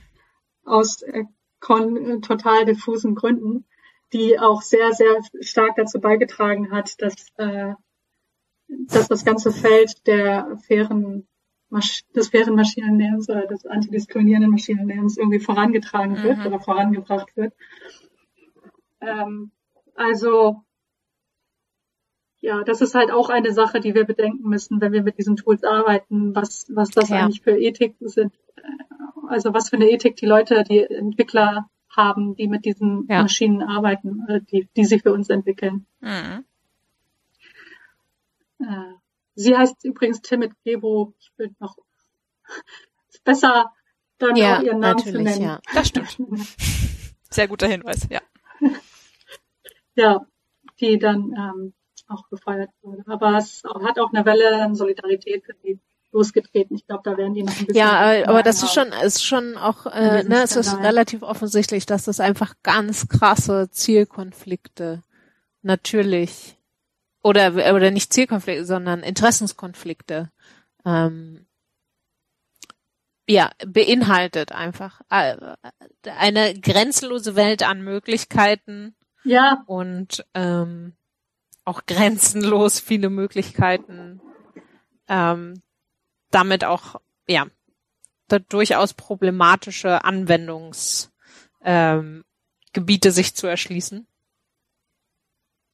Mhm. ja, und wenn du vor allen Dingen, wenn du irgendwann, in, also wenn du in der Lage bist, ganz klar zu quantifizieren, was die Probleme sind, ähm, und das, ähm, was für Schäden die Konsequenzen sind und dass das halt auch sehr, sehr sta starke Ris Risiken für Menschenrechte und Ja. Menschenwürde birgt in sich, ähm, dann könnte das eben auch zu Regularien führen, die die so Unternehmen wie Google, die halt Mhm. sehr viel mit KI führen, also zu Regularien, ähm, neuen Gesetzen Ja. für künstliche Intelligenz und Algorithmen führen, die sie in ihrer Ja. Entwicklung auch hemmen könnten. Das sind auch Sachen, deswegen, ja. Aber da ist auch, das ist auch nochmal ein Thema für sich. Ähm, es ist zum Beispiel auch so, dass äh, die meisten, also ein sehr, sehr großer Teil der Veröffentlichungen in der, also der Forschungsarbeit ähm, in künstlicher Intelligenz, in Machine Learning von, von Google kommt, von Facebook kommt, von Amazon kommt, also von Ja. den Forschern, die dort arbeiten und von, von diesen Unternehmen bezahlt werden. Viel mehr sogar äh, als von den Universitäten. Ähm, das ist Ja, die haben einen, logischerweise natürlich auch irgendwie einen Anreiz, gerade diese politische Diskussion dann auch wortführend mitzubestimmen. Ne? Ja, und eben nicht äh, als Ziel haben, als Ziel, das Ziel ist ja immer noch, dass Google reich wird und Ja, ja, genau, Das- genau, ja, ja. dass es Dass gut die ist Welt für die Öffentlichkeit, möglichst gut wird, ja. Auch wenn das anders steht in ihren öffentlichen Richtlinien. Ja. Aber das sind, das sind halt diese Representational Harms. Ähm, das ist ja, das ist, ist auch wirklich ernst zu nehmen, aber richtig problematisch wird es, wenn man sich Machine, äh, Machine Learning anguckt, wenn es verwendet wird in Bereichen der Entscheidungsfindung mit in Bereichen mit großer Trag, Tragweite, also Mhm. zum Beispiel Medizin oder Strafverfolgung. Und wenn dort Biases stattfinden, dann kann das eben zu Schäden führen, die viel Mhm. schwerwiegender sind. Also die kurzfristig viel schwerwiegender sind als diese Representational Harms. Mhm. Da würde ich jetzt auf äh, ein neues Thema kommen. Ja, ja, also ich frage mich gerade, und das, das wirst du uns wahrscheinlich auch, äh, auch näher äh, äh, gleich noch erzählen, aber ich frage mich natürlich schon, ähm, diese Biases, die wir jetzt so ein bisschen besprochen haben, die, die, die beruhen ja, zu, also ich weiß nicht, ob man das so sagen kann, dass sie, dass sie auf menschlichen Biases beruhen. Ähm, zumindest sind sie den menschlichen Verzerrungen gar nicht so fern. Und insofern würde ich jetzt an der Stelle vielleicht noch gar nicht unbedingt den Schluss daraus ziehen, dass ähm, wenn man diese Methoden anwendet für bestimmte Entscheidungen, die sonst Menschen treffen, würde ich jetzt erstmal ein Fragezeichen ranmachen, ob der Bias dadurch jetzt wirklich größer wird an der Stelle, ne? Aber mindestens wird der ja wahrscheinlich verstärkt, oder? Ja, das ist halt eher das Problem. Und zwar ist es die Scale, also die, hm. die Größe und Tragweite, äh, in denen diese Entscheidungen amplifiziert werden. Also wenn du in deinem ha zu Hause rassistisch oder sexistisch bist, äh, dann ist das vielleicht, äh, wenn du alleine lebst, nicht ganz so schlimm, wie wenn du deine Rassismen, Sexisten, Sexismen in ein, ähm, eine Suchmaschine damit fütterst und diese Suchmaschine das von ganz vielen Einzelhaushalten irgendwie lernt. Und ähm, das dann zu, zu diesen Representational Harms dann eben führt. Also dass es dann mhm. äh, dazu führt, dass ähm, dass unsere Wahrnehmung sehr stark eben beeinflusst wird von von diesen Biases. Ich, ich bin leider ein bisschen. Sorry, jetzt habe ich dich ganz geschickt rausgeholt. Du wolltest, du wolltest gerade erzählen. Äh, es ist nee, nee, es ist absolut. Äh, ja, mit diesen Feedbacks, also ich, ich weiß gar nicht, wie ich das am besten anfangen kann, aber es, es gibt auf jeden Fall einen sehr, sehr guten Mechanismus, der, ähm, der zeigt, dass dass Machine Learning oder Algorithmen eben diese, diese Biases noch weiter ja. verstärken. Wenn du ein Bias hast und fütterst, du fütterst ja. den Algorithmus damit und dann lernen wir von diesen gebiasten Ergebnissen, dass dass diese Verzerrungen stattfinden, dann nehmen wir die eben auf und tragen sie auch weiter. Also mhm. es, es geht um das Widerspiegeln von, von Diskriminierung, von Rassismen, Sexismen, ähm, die durch das Weitertragen und das Wiederfüttern dieser Maschine ja. verstärkt werden, verschlimmert werden, verhärtet werden. Mhm. Vielleicht auch. Weil es ja. ist ja ein vermeintlich objektives Medium, was, was mir das das, das mitteilt, ne? Also wohingegen man bei Menschen immer noch so ein gewisses Misstrauen auch hat und nicht immer alles direkt für bare, bare Münze nimmt.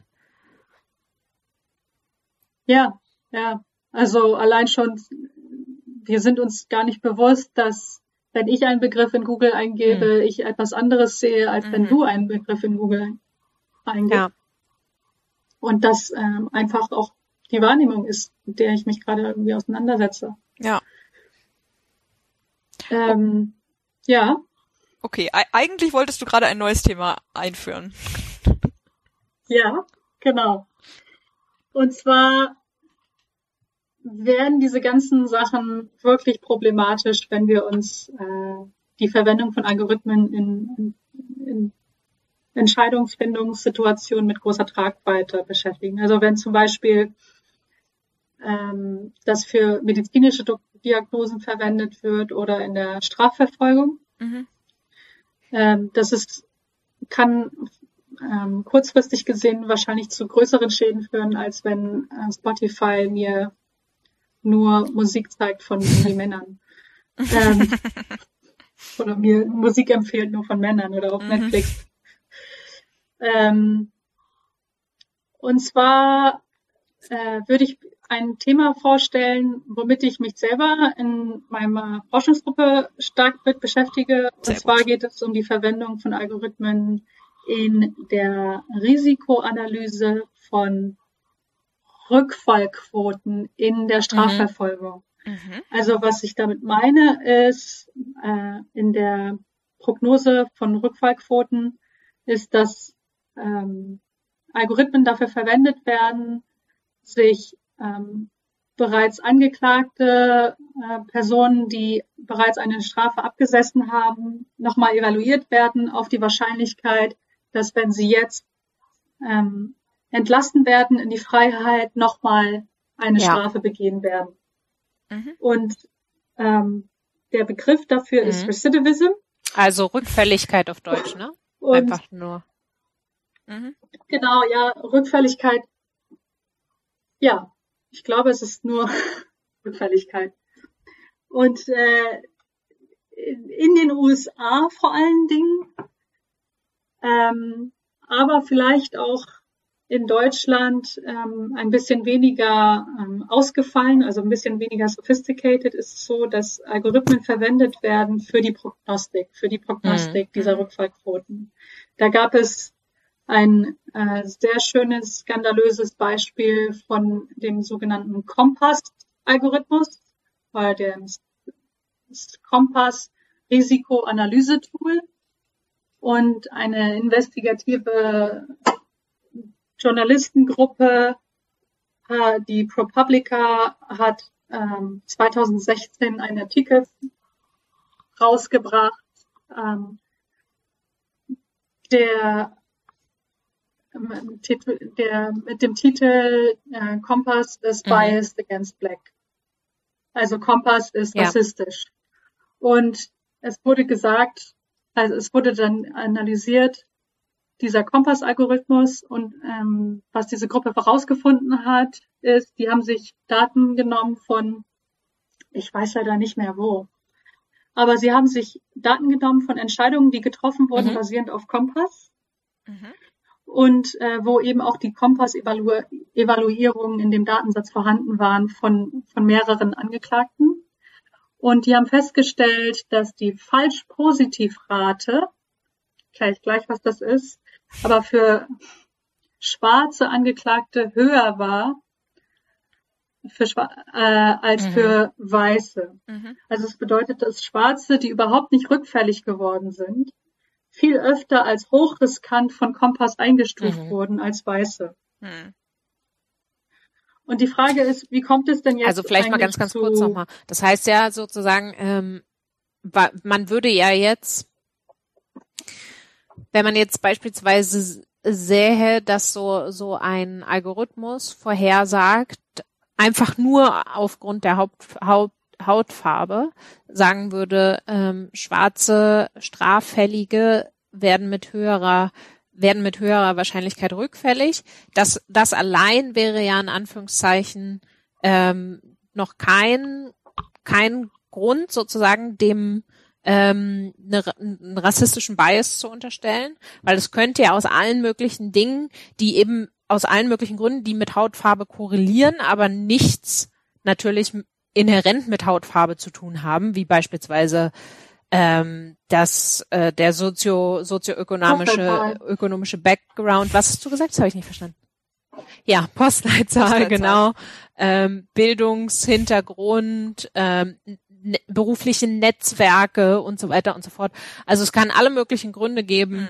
warum, wenn man sozusagen nur nach Hautfarbe vergleicht, äh, die Rückfallquote äh, in der schwarzen Bevölkerung tatsächlich höher ist, die natürlich nichts mit Hautfarbe zu tun hat.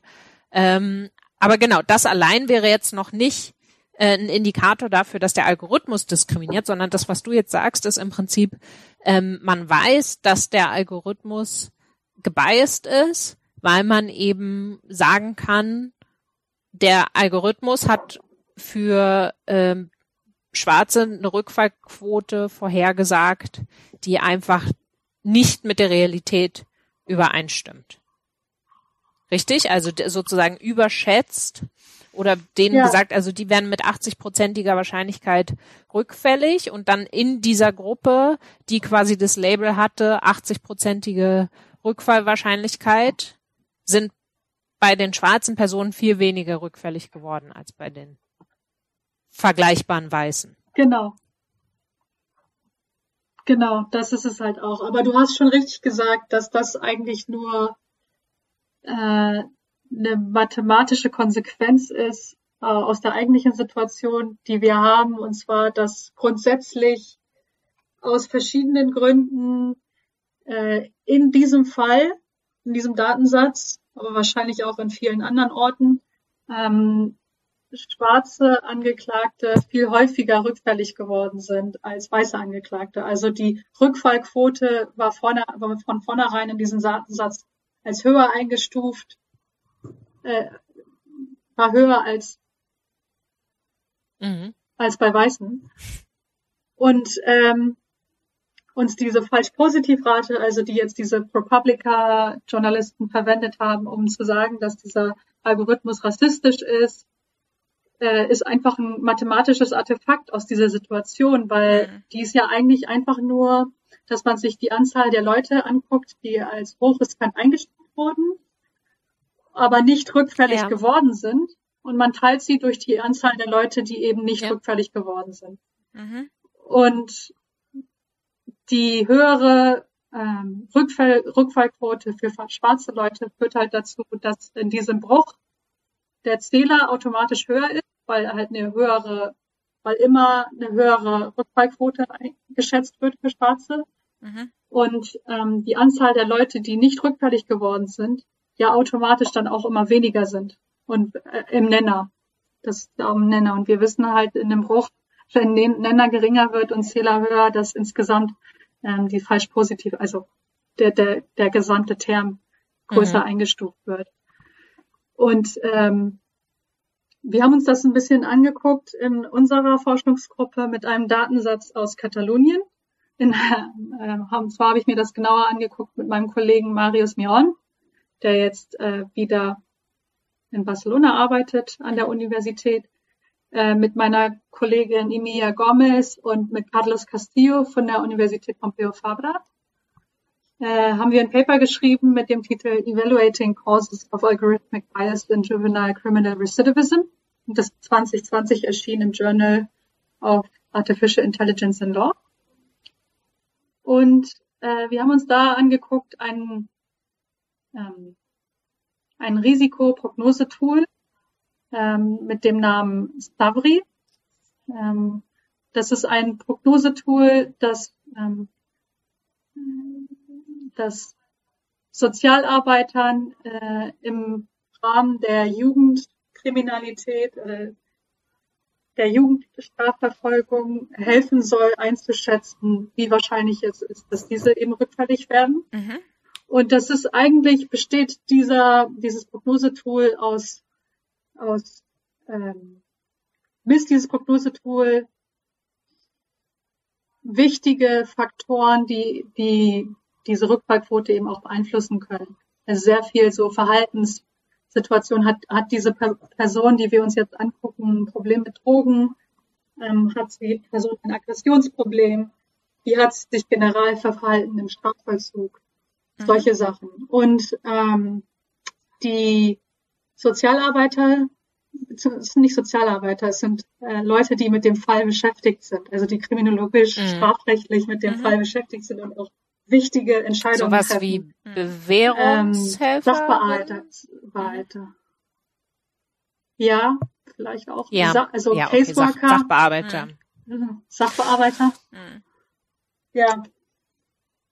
Und die, äh, die können sich dieses Tool angucken, wo sie dann diese ganzen äh, Sachen von, von der angeklagten Person, also von dem Jugendlichen ähm, sehen und die kennen auch den Jugendlichen und was entscheiden dann basierend darauf, aber unterstützen dadurch eine Entscheidung für oder stellen eine Evaluierung für die Rückfallquote dieser Person, die aber sehr aus freien Stücken ist. Also es kann sein, dass dieses Risikoanalyse-Tool zum Schluss auch sagt, das ist aber eine Hochrisikoperson, aber der Sachbearbeiter sagt, nee, ich kenne die Person Mhm. Und das, das sind einfach Daten aus der Vergangenheit. Und mittlerweile hat es sich mhm. total verbessert. Und außerdem hat sie ja noch da diesen Bruder. Äh, wenn die Person rauskommt, dann äh, kann sie unterstützt werden von dem Bruder, der auch äh, Stabilität okay. im Leben geben kann und solche mhm. Sachen.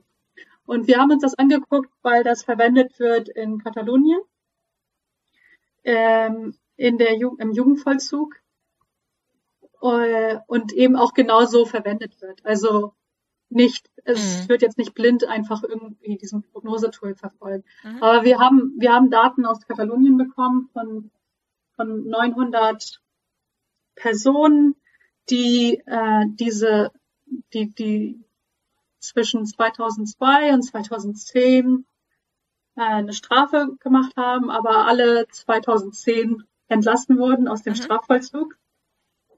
Die ähm, Savri, also die dieses Analysetool hatten und da entsprechend auch ähm, diese, diese Kennzeichen, also diese Größen in dem Datensatz vorhanden sind.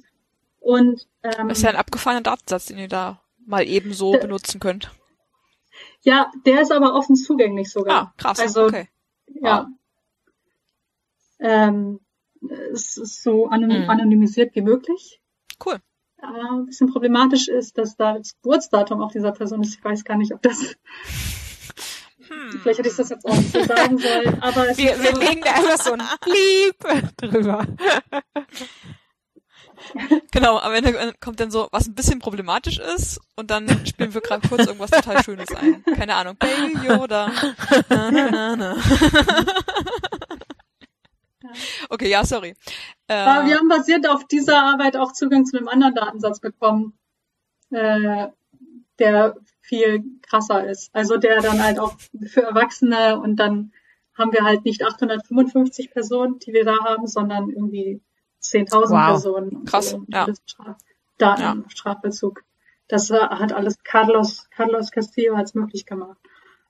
Aber jetzt in dem Paper haben wir uns angeguckt, ob wenn wir einen, ähm, wenn wir diesen Datensatz nehmen und ein ähm, Risikoprognosetool darauf basierend auf diesem Datensatz erstellen würden, weil wir eben beobachten können, alle Leute äh, werden entlassen 2010, aber wir können noch beobachten bis 2015, ob Mhm. die überhaupt rückfällig geworden sind oder Mhm. nicht.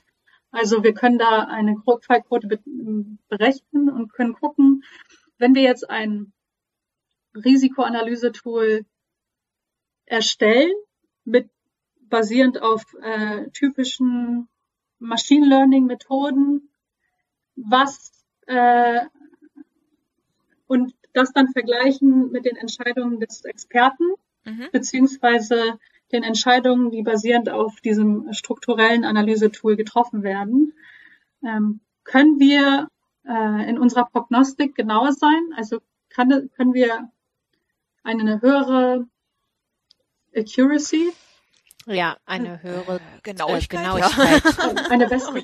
Ja. genau, können wir mit ho höherer Genauigkeit können wir mit höherer Genauigkeit voraussagen, ähm, ob diese Person rückfällig wird.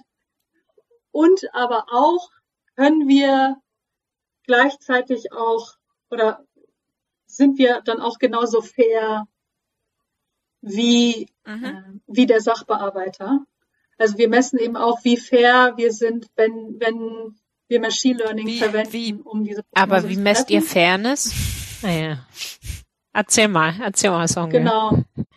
Ja, äh, das ist gar nicht so einfach. Also erstmal verwendet man in der Literatur oft den Begriff Fairness. Also man spricht von algorithmischer Fairness und nicht von algorithmischer Diskriminierung. Also manchmal wird da halt in der Präsentation als äh, sozusagen Titel oder in einem Paper wird dann von algorithmischer Diskriminierung gesprochen, aber äh, im operativen Sinn spricht man eher von Fairness.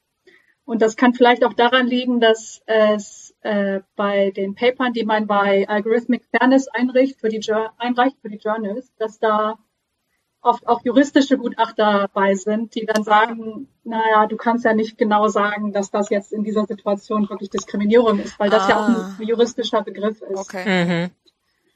Und das ändert aber nichts daran, dass sowohl Fairness als auch Diskriminierung beides Begriffe sind, die keine absoluten Naturwahrheiten sind, sondern das sind halt Ergebnisse, also Definitionen, die basieren auf normativen, politischen oder juristischen Entscheidungen. Und das Gleiche gilt dann auch für die Fairness-Metriken, die wir eben von diesen Definitionen ableiten ähm, und die wir dann verwenden, um Fairness zu definieren. Und generell werden diese Fairness-Metriken aus dem juristischen Kontext abgeleitet. Und da spricht man dann von Diskriminierung, wenn eine Person, also im juristischen Kontext spricht man dann von Diskriminierung, wenn eine Person aufgrund ihrer Zugehörigkeit zu einer bestimmten Gruppe sagen wir jetzt, Ethnie, Geschlecht, sexuelle Orientierung ungleich behandelt wird. Mhm. Und ähm, basierend auf diesem Prinzip können wir dann verschiedene Metriken in den datengetriebenen Entscheidungsprozessen definieren. Wie sieht das aus? Also in unserem Paper habe ich ja gesagt, dass wir eine Risikoprognose erstellen. Und das sieht halt so aus, dass wir einen Datensatz haben mit verschiedenen Leuten. Manche von denen werden ähm, rückfällig und manche werden nicht rückfällig. Mhm. Und ähm, das beobachten wir in den Daten. Und wir berechnen dann eine Risikopunktzahl. Wir, äh, eine Risikopunktzahl und ähm, sagen jetzt zum Beispiel, also das ist jetzt ganz vereinfachend gesagt, äh, jemand, der, wir berechnen eine Punktzahl von eins bis zehn und eine Person, die ähm, fünf Punkte hat oder mehr, wird als hochriskant eingestuft, rückfällig zu werden und eine Person, die äh, weniger Punkte hat, ist dann ähm, hat ein geringes Risiko. Und das basiert und, sozusagen auf diesen Eigenschaften, die ihr da an dem Datensatz habt, also so Informationen über die Person, richtig? Genau. Also wir haben in dem Datensatz dann auch Informationen zum Alter, Geschlecht, ob sie rückfällig geworden sind oder nicht, mhm. eben auch ähm, die Nationalität. Äh, und in diesem Fall schauen wir uns eben auch Diskriminierung, also in diesem Paper speziell schauen wir uns halt auch Diskriminierung an gegen Ausländer um da nochmal zurückzukommen, also wenn wir einen Datensatz haben und wir wollen jetzt sagen, wir wollen gucken, ob da, ob da Diskriminierung stattfindet oder ob das halt fair ist, äh, und wir sagen, wir vergleichen jetzt Spanier, also die, die halt die Mehrheitsgruppe sind, äh, der Mehrheitsgesellschaft angehören, und mit Ausländern.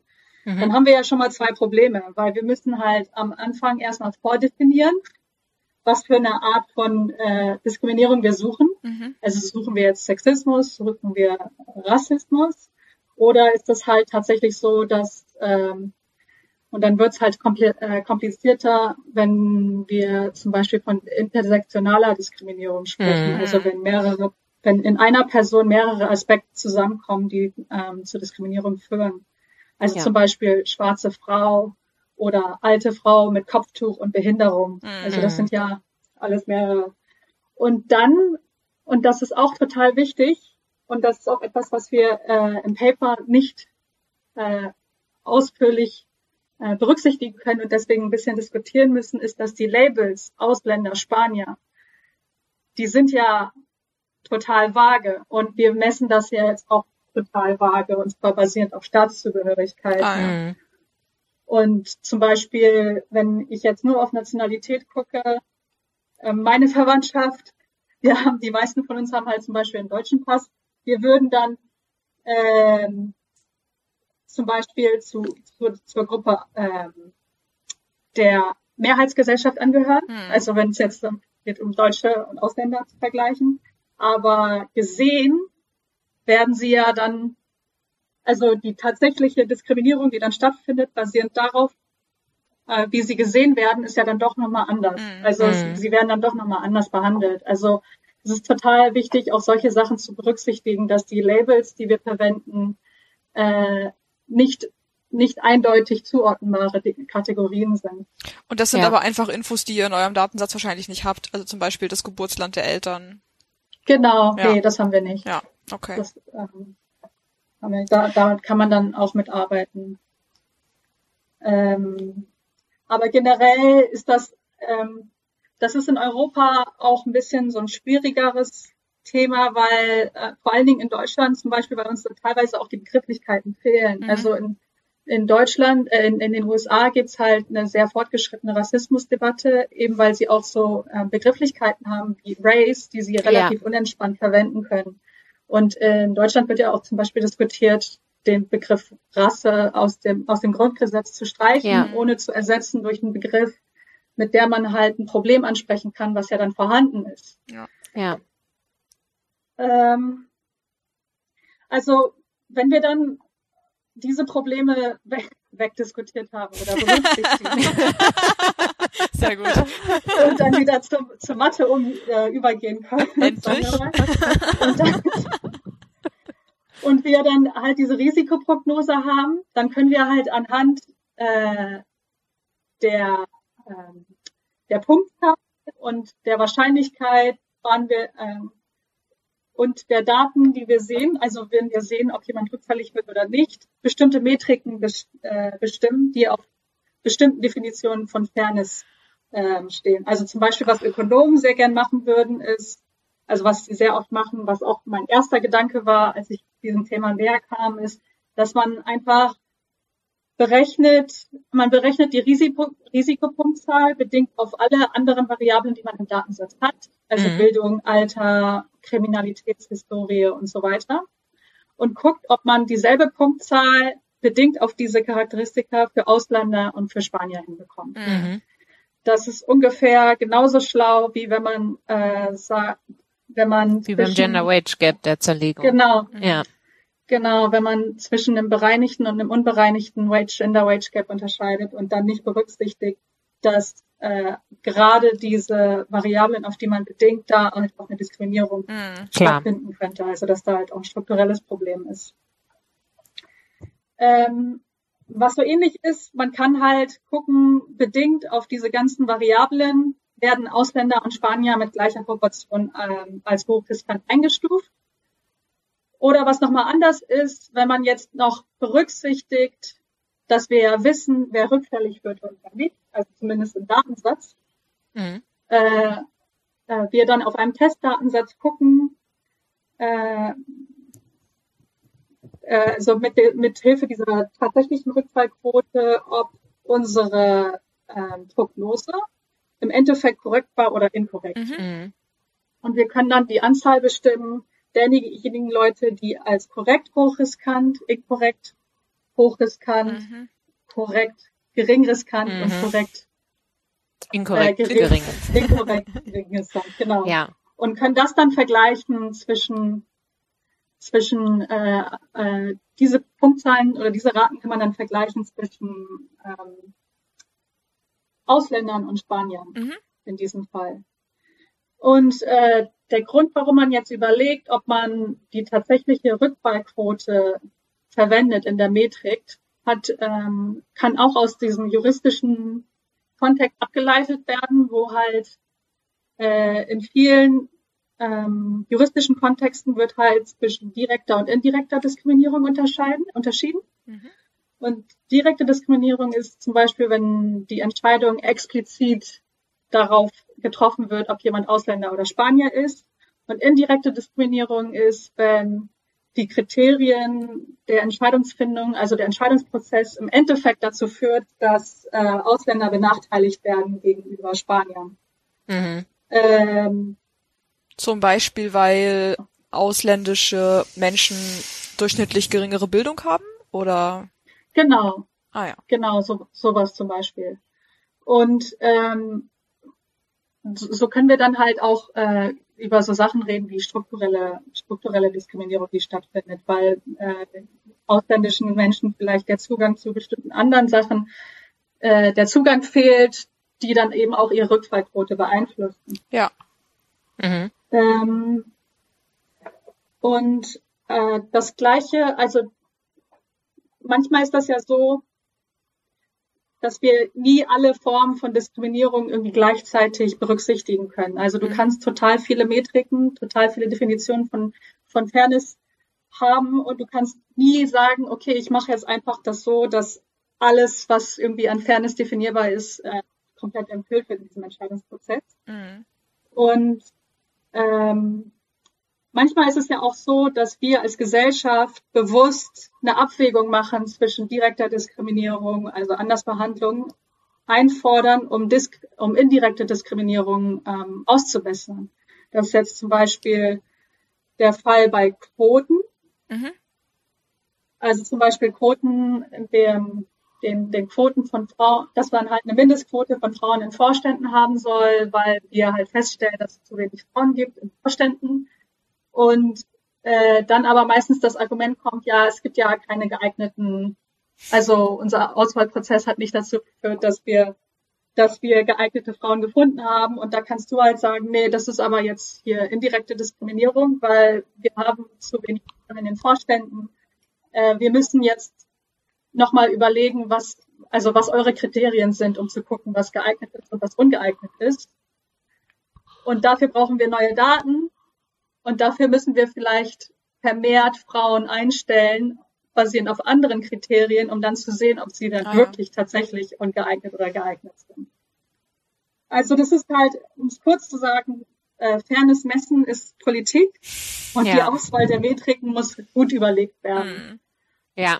Ähm, und wir kommen halt in unserem Paper dazu, dass wir uns vor allen Dingen darauf konzentrieren, äh, zu gucken, inwiefern ähm, wir gucken uns die, die falsch-positiv und die falsch-negativ-Quote an. Also wir gucken uns an, inwiefern werden fälschlicherweise äh, äh, Ausländer als hochriskant eingestuft und das fälschlicherweise, weil sie im Endeffekt nicht rückfällig geworden sind. Mhm. Oder inwiefern werden fälschlicherweise Leute, die tatsächlich rückfällig geworden sind, vorher als gering riskant eingestuft. Mhm.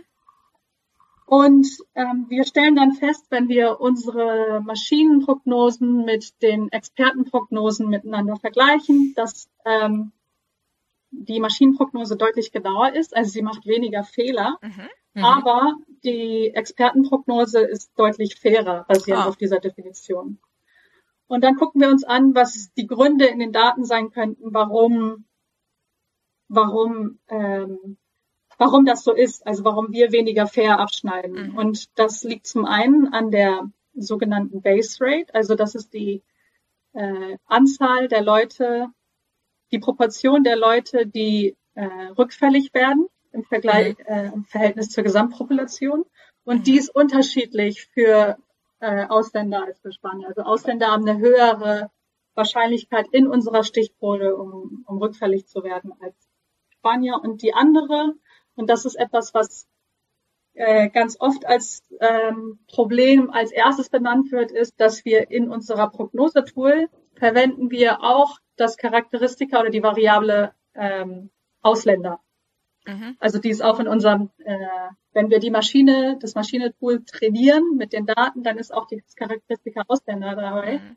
Aber jetzt wisst ihr selber, wenn wir das einfach rausnehmen, das Charakteristika Ausländer, dann führt das ja nicht dazu, dass wir trotzdem aufgrund äh, der anderen Variablen, die halt korreliert sind mit dem Charakteristikum Ausländer, äh, unterschiedliche äh, Fehler machen für Ausländer als für Spanier. Was wir mhm. stattdessen machen, ist, dass wir die Prognosestärke ähm, diese, dieser Variable erhöhen, äh, verringern, sorry, ja. verringern. Also wir, okay.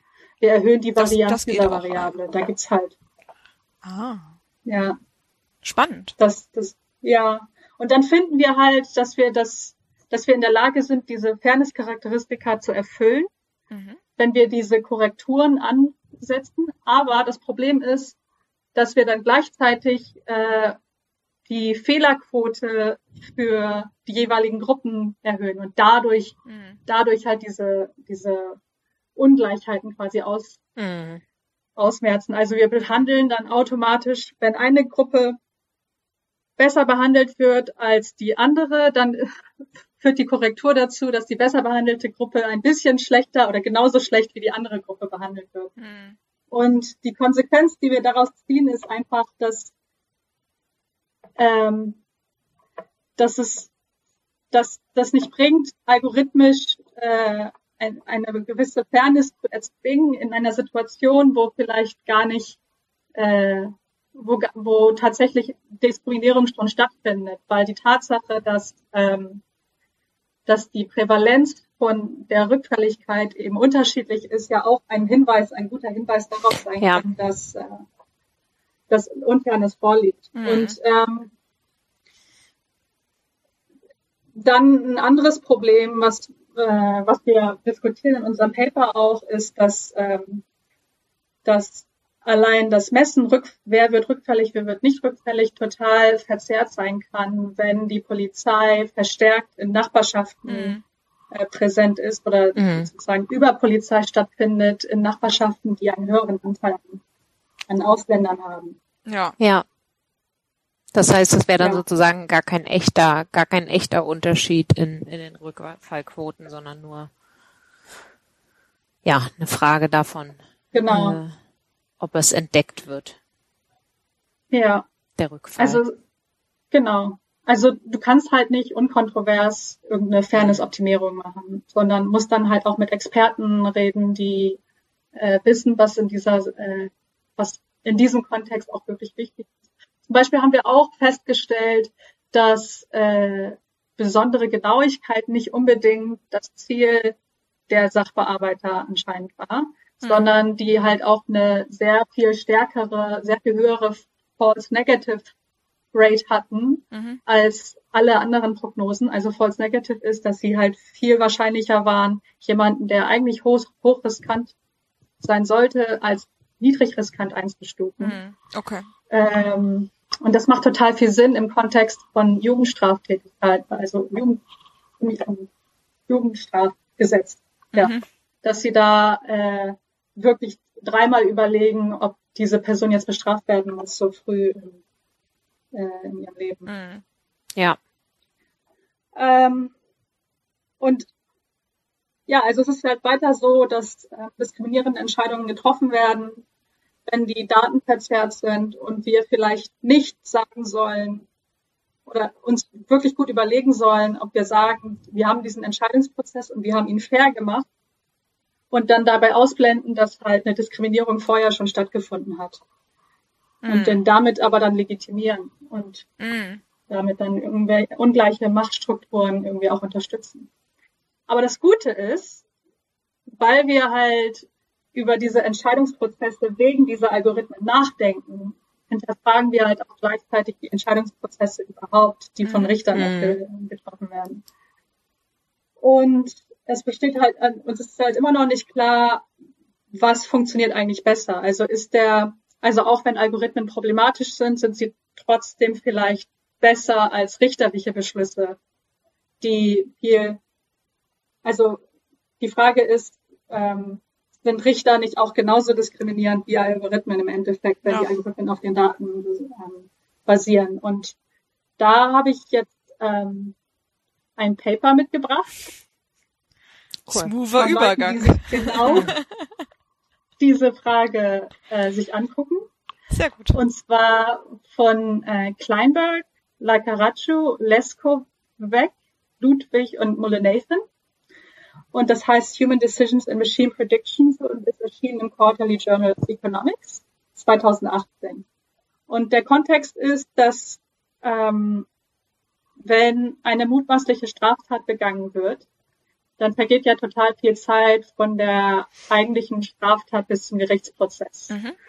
Und da, in der Situation müssen Richter entscheiden, ob sie, äh, ob die Person, die mutmaßliche, ob der mutmaßliche Straftäter, die Straftäterin in diese Zeit im Gefängnis verbringen soll Mhm. oder ob diese Person frei, äh, frei rumlaufen kann. Also sie muss basierend auf den Vermutungen des Fluchtrisikos entscheiden, ob diese Person dann zum Gerichtsprozess erscheint, wenn das dann Mhm. da ist. Mhm.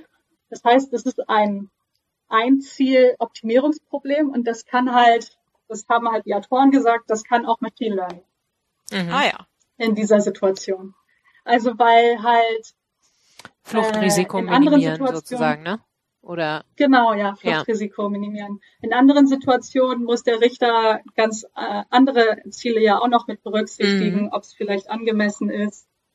Ähm, ja, oder wie du vorhin gesagt hast, ähm, wenn es darum, wenn es um Inhaftierung geht, ähm, ja. ob das jetzt beispielsweise Eltern sind, die die Sorgeverpflichtungen haben und so weiter. Ne? Also da, da kommen dann einfach mehrere, ähm, ja, einfach noch mehr Ziele spielen bei dieser Entscheidung äh, äh, Genau. eine Rolle.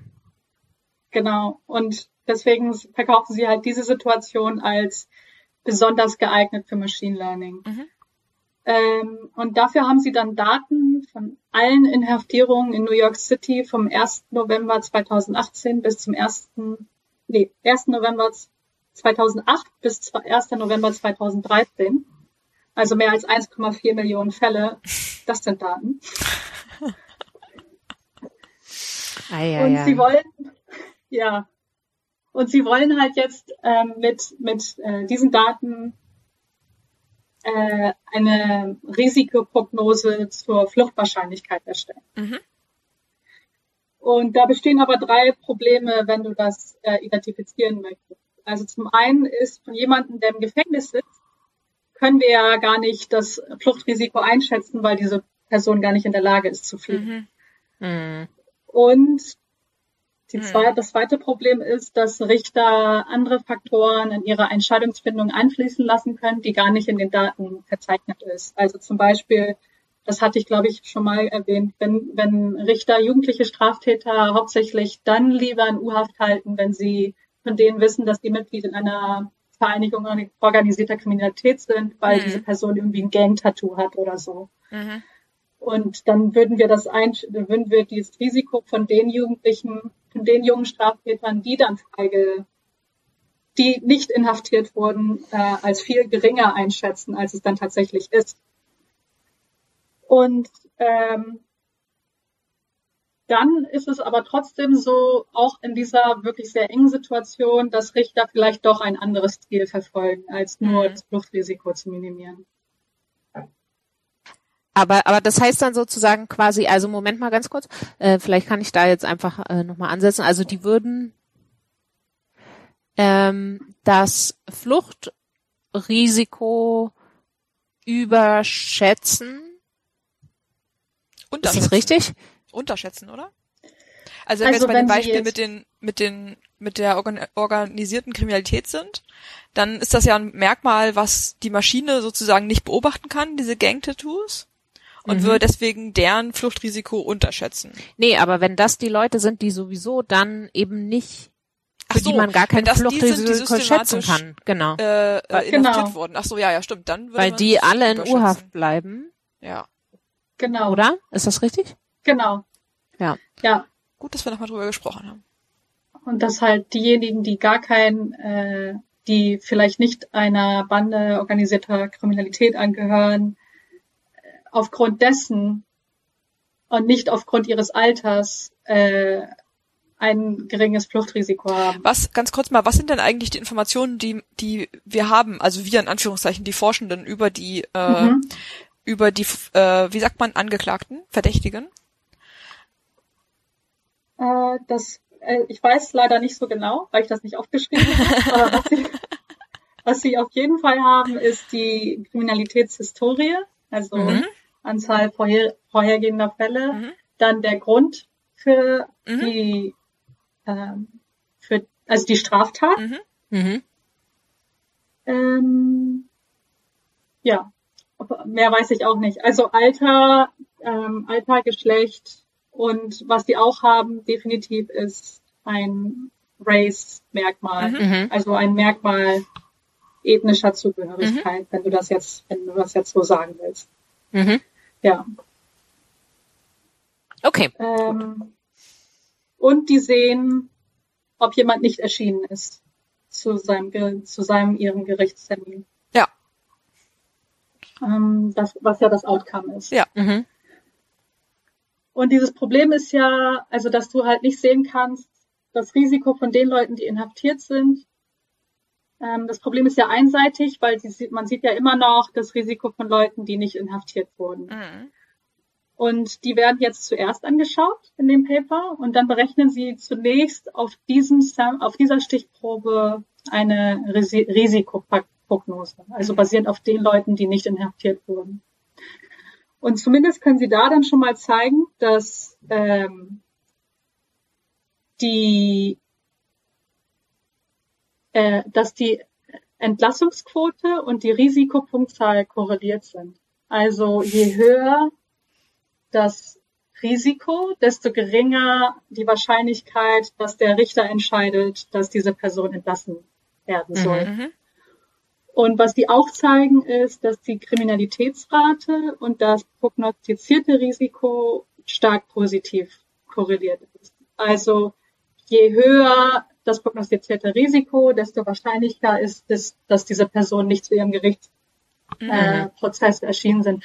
Ich muss dazu sagen, dass sie in dem Paper äh, Failure to Appear, also das Nicht-Erscheinen, generisch als äh, Krimi Flucht. äh, kriminellen Mhm. Vorfall mhm. als kriminellen Vorfall ähm, definieren, mhm. labeln, weil sie sich später auch nochmal andere Sachen oder andere Kontexte angucken. Ähm, also wenn ich dann jetzt sage Kriminalitätsrate, dann ist das eigentlich das Fluchtrisiko, mhm, beziehungsweise okay. die Fluchtrate. Ja. ja. Okay, ja. Mhm. Und ähm, um jetzt das Problem anzugehen, dass sie eigentlich nicht das sehen, äh, was das Risiko ist für die Leute, die inhaftiert sind, nutzen sie eine Situation aus, und zwar, dass die Fälle von mutmaßlichen Straftaten quasi zufällig auf Richter verteilt wurden. Mhm. Also der Richter, der einem bestimmten Fall äh, zugewiesen wird, das, das basiert die, das ist, äh, das ist zufällig, welcher mhm. Richter jetzt einem bestimmten Fall zugewiesen wird. Und äh, in dieser Stichprobe, das haben sie nämlich auch, die Richter-IDs. Mhm. mhm. Ah, ja. Also äh, die haben einen Erkennungsmarker für den Richter, die Richterin, die entschieden hat. Und in dieser Stichprobe gibt es äh, weniger strenge und strengere Richter. Mhm, okay. Und das, also den Strengegrad messen sie am, am Rat ihrer persönlichen Entlassungsrate. Mhm. Und was sie auch zeigen, ist, dass die durchschnittlichen beobachteten Charakteristika der Fälle einigermaßen gleich verteilt sind über alle, über alle Richter in der Stichprobe. Okay. Das heißt also, ja genau, das, das heißt also, wenn die alle gleich streng wären, dann würden sie auch, ja, würden sie auch gegeben der statistischen Lage das, das gleiche, die gleiche Quote haben von Leuten, die sie einbehalten. Ne? Genau, ja. Genau. Und das ist ja quasi, also das ist ja jetzt eine Situation, wo wir ein quasi Experiment haben, weil die, ähm, die, die Angeklagten, die mutmaßlichen Straftäter können gar nicht entscheiden, welchem Richter sie zugewiesen werden. Mhm. Und manche bekommen halt zufällig einen strengeren Richter und manche bekommen zufällig einen gering, weniger strengen Richter. Mhm. Und ähm, das heißt, von einer Person, die von einem strengen, von einer Person, die von einem strengen Richter inhaftiert wurde, gibt es vielleicht eine, einen datenmäßigen Zwilling. Also mhm. eine andere Person, die mit den Daten übereinstimmt, die aber nicht inhaftiert wurde. Also von einem weniger strengen Richter. Clever. Ja, habe ich auch gedacht. also, nicht umsonst im QJI erschienen, aber ja, okay, cool. Ja, genau. Ja. Aber tatsächlich wird dieses zufällige Zuweisen von Richtern, also dieses Quasi-Experiment öfter in, in, im Kontext dieser Literatur verwendet. Mhm. Ähm, und was sie jetzt machen, ist, dass sie die Richter einteilen in gleich große Gruppen, je nach Strengegrad. Und dann schauen sie sich die Gruppe der Richter an mit dem geringsten Strenge, Strengegrad und ähm, erhöhen jetzt sequenziell, also zwei Sachen machen sie. Sie haben jetzt die Richter alle sortiert nach ihrem Strengegrad. Mhm. Die sind dann bei der Gruppe mit den wenigsten strengen Richtern und erhöhen jetzt zum einen, guckt sie, ähm, erhöhen sequenziell die Anzahl der Personen, die inhaftiert sind, mhm. für den weniger strengen Richter auf die Anzahl äh, der Personen, die inhaftiert wurden vom nächst strengeren Richter. Also sie verringern, sorry, sie, ja, sie erhöhen die Anzahl der Personen, die inhaftiert werden und gucken, inwiefern sie ähm, und die Entscheidungsregel, die Sie da verwenden, ist halt das vom Algorithmus ähm, prognostizierten Risiko. Mhm. Und Sie gucken, wie viel mehr kann die Kriminalitätsrate vermindert werden, wenn wir genauso viele Personen inhaftieren wie der nächst strengere Richter. Ah. Oder, was Sie sich auch angucken, um wie viel mehr können wir das ist jetzt die geschätzte Kriminalitätsrate, ähm, äh,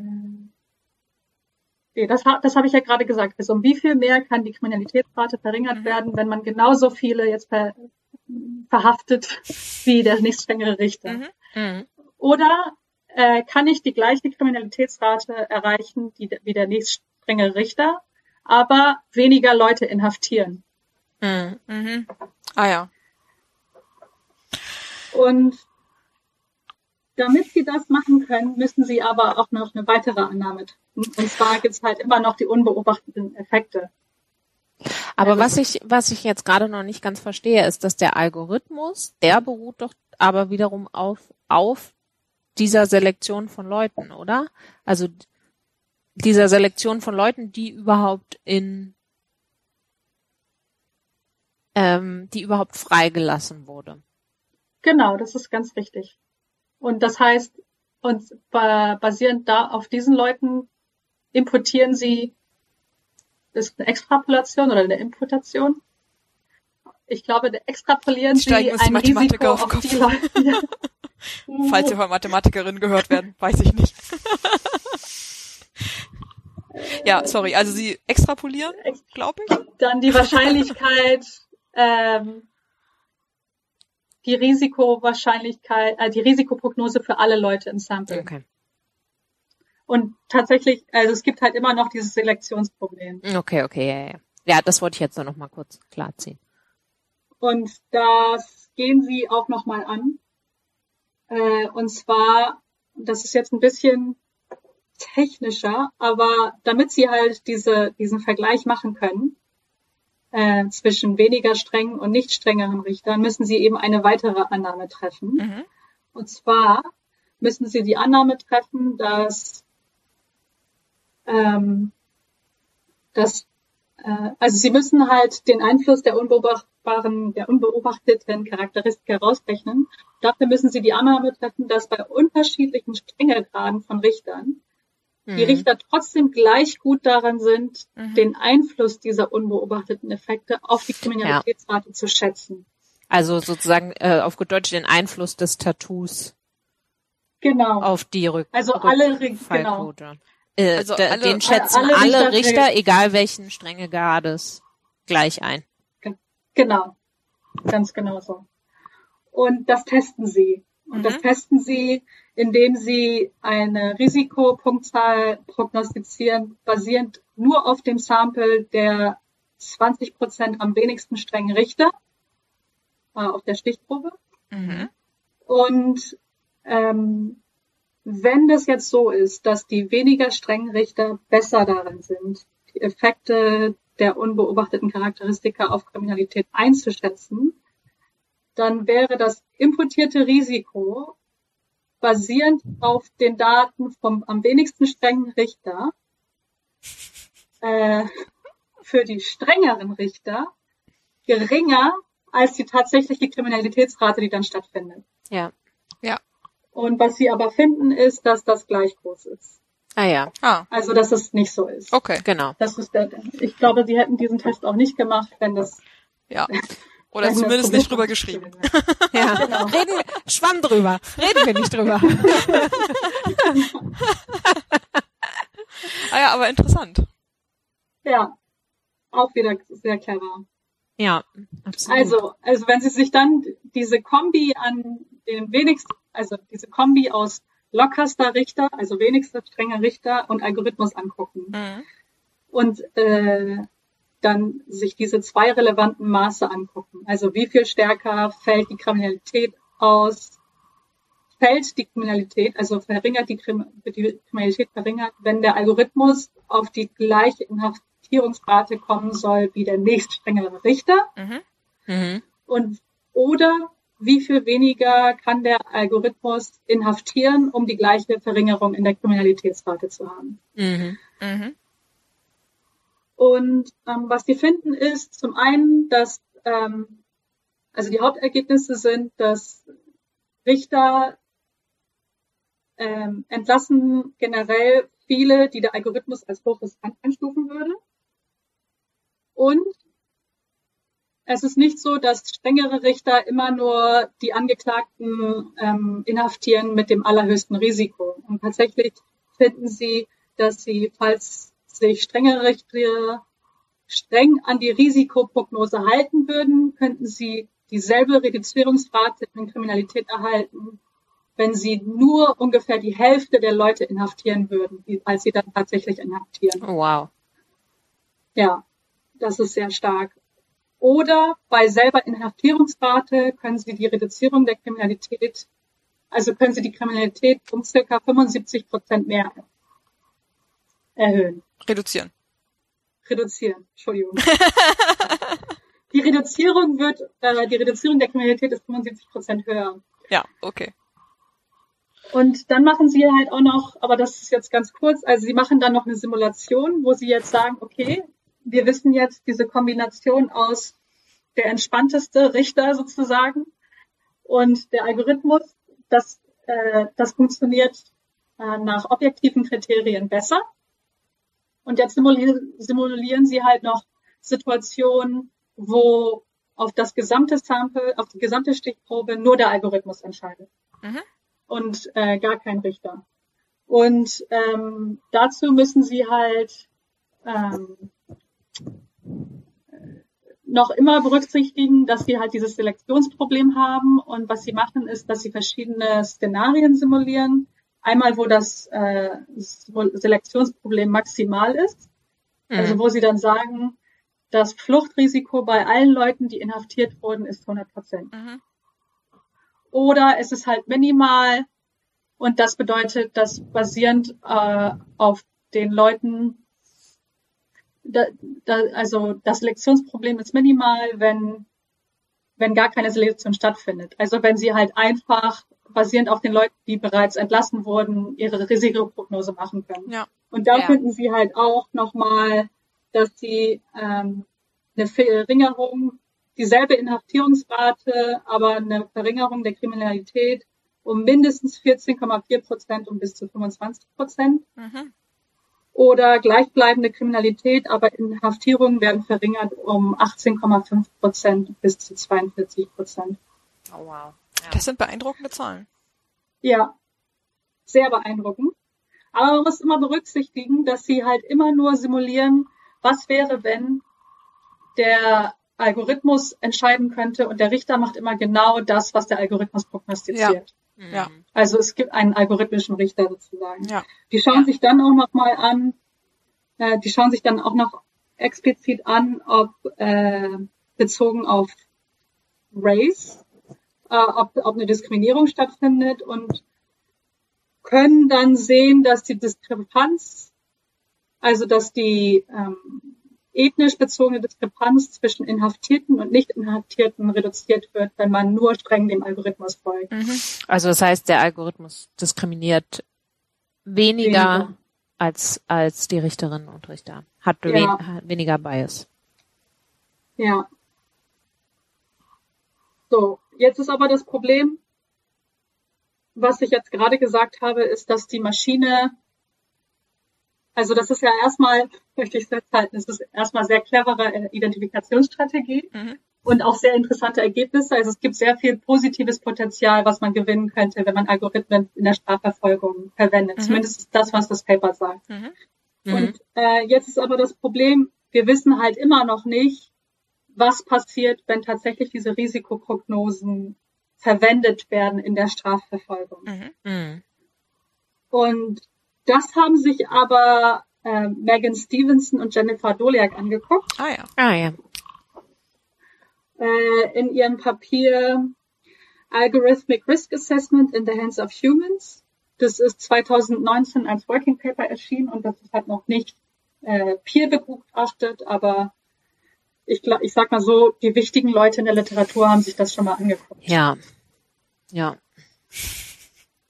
Und äh, was sie haben, ist eine Situation, also sie möchten wissen, was passiert eigentlich, wenn Richter dazu angehalten werden, jetzt diese Tools, diese Risikoprognosen zu verwenden. Mhm. Und also inwiefern werden richterliche Entscheidungen dadurch beeinflusst und kann das tatsächlich die Rückfallquote positiv oder negativ, also kann es die Rückfallquote beeinflussen, wenn diese Tools verwendet werden. Mhm. Und da haben sie Daten zu aus richterlichen Beschlüssen des US-Bundesstaats Virginia ab 1995. Und da, da war es so in Virginia, dass ab 2000 mehr und mehr Gerichte algorithmische Risikoprognosen hinzugezogen haben. Also wir haben einen Datensatz, äh, wo eine Veränderung stattgefunden hat. Also es wurden Prognosen hinzugezogen und es gibt aber einen Datensatz. Also es gibt Daten, bevor dieses Tool verwendet wurde und es gibt Daten, nachdem dieses Tool dann verwendet wurde. Also während es verwendet wurde. Während es verwendet okay, ja. wurde, genau. Nur um sicher zu gehen, dass ich alles richtig verstehe. Ja, ja, ja, nee, absolut richtig. Pre, Pre und Post ist halt. Ich, ah ja, ja, Pre und Post, ja, alles klar. Ja, genau. Ein, Pre und Post Einführung sozusagen das Tool. Genau, genau Pre und genau. Post Einführung, genau.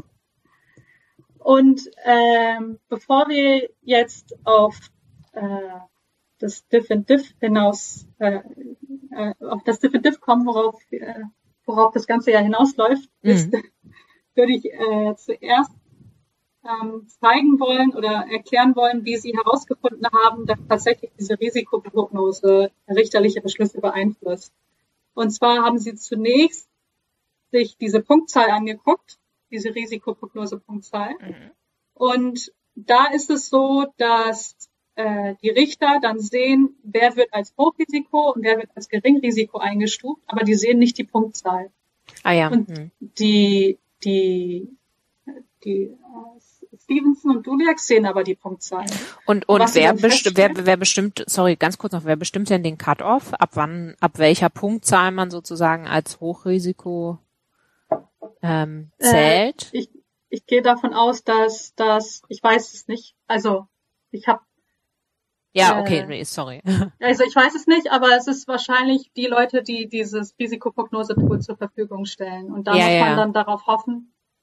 Das ist auch nochmal eine Sache, auf die ich ganz kurz zu sprechen kommen kann. Aber es ist halt extrem wichtig, dass wenn diese Risikoprognose-Tools zur Verfügung gestellt werden, dass eigentlich total transparent ist, welche Kriterien verwandelt wurden, um das, um die Prognose ja. zu, ja. Und dass halt auch Richter wissen, welche Kriterien verwendet wurden mhm. und dass das Ganze auch sehr transparent ist äh, um halt auch explizit feststellen zu können, ob Diskriminierungen stattfinden aufgrund dieser.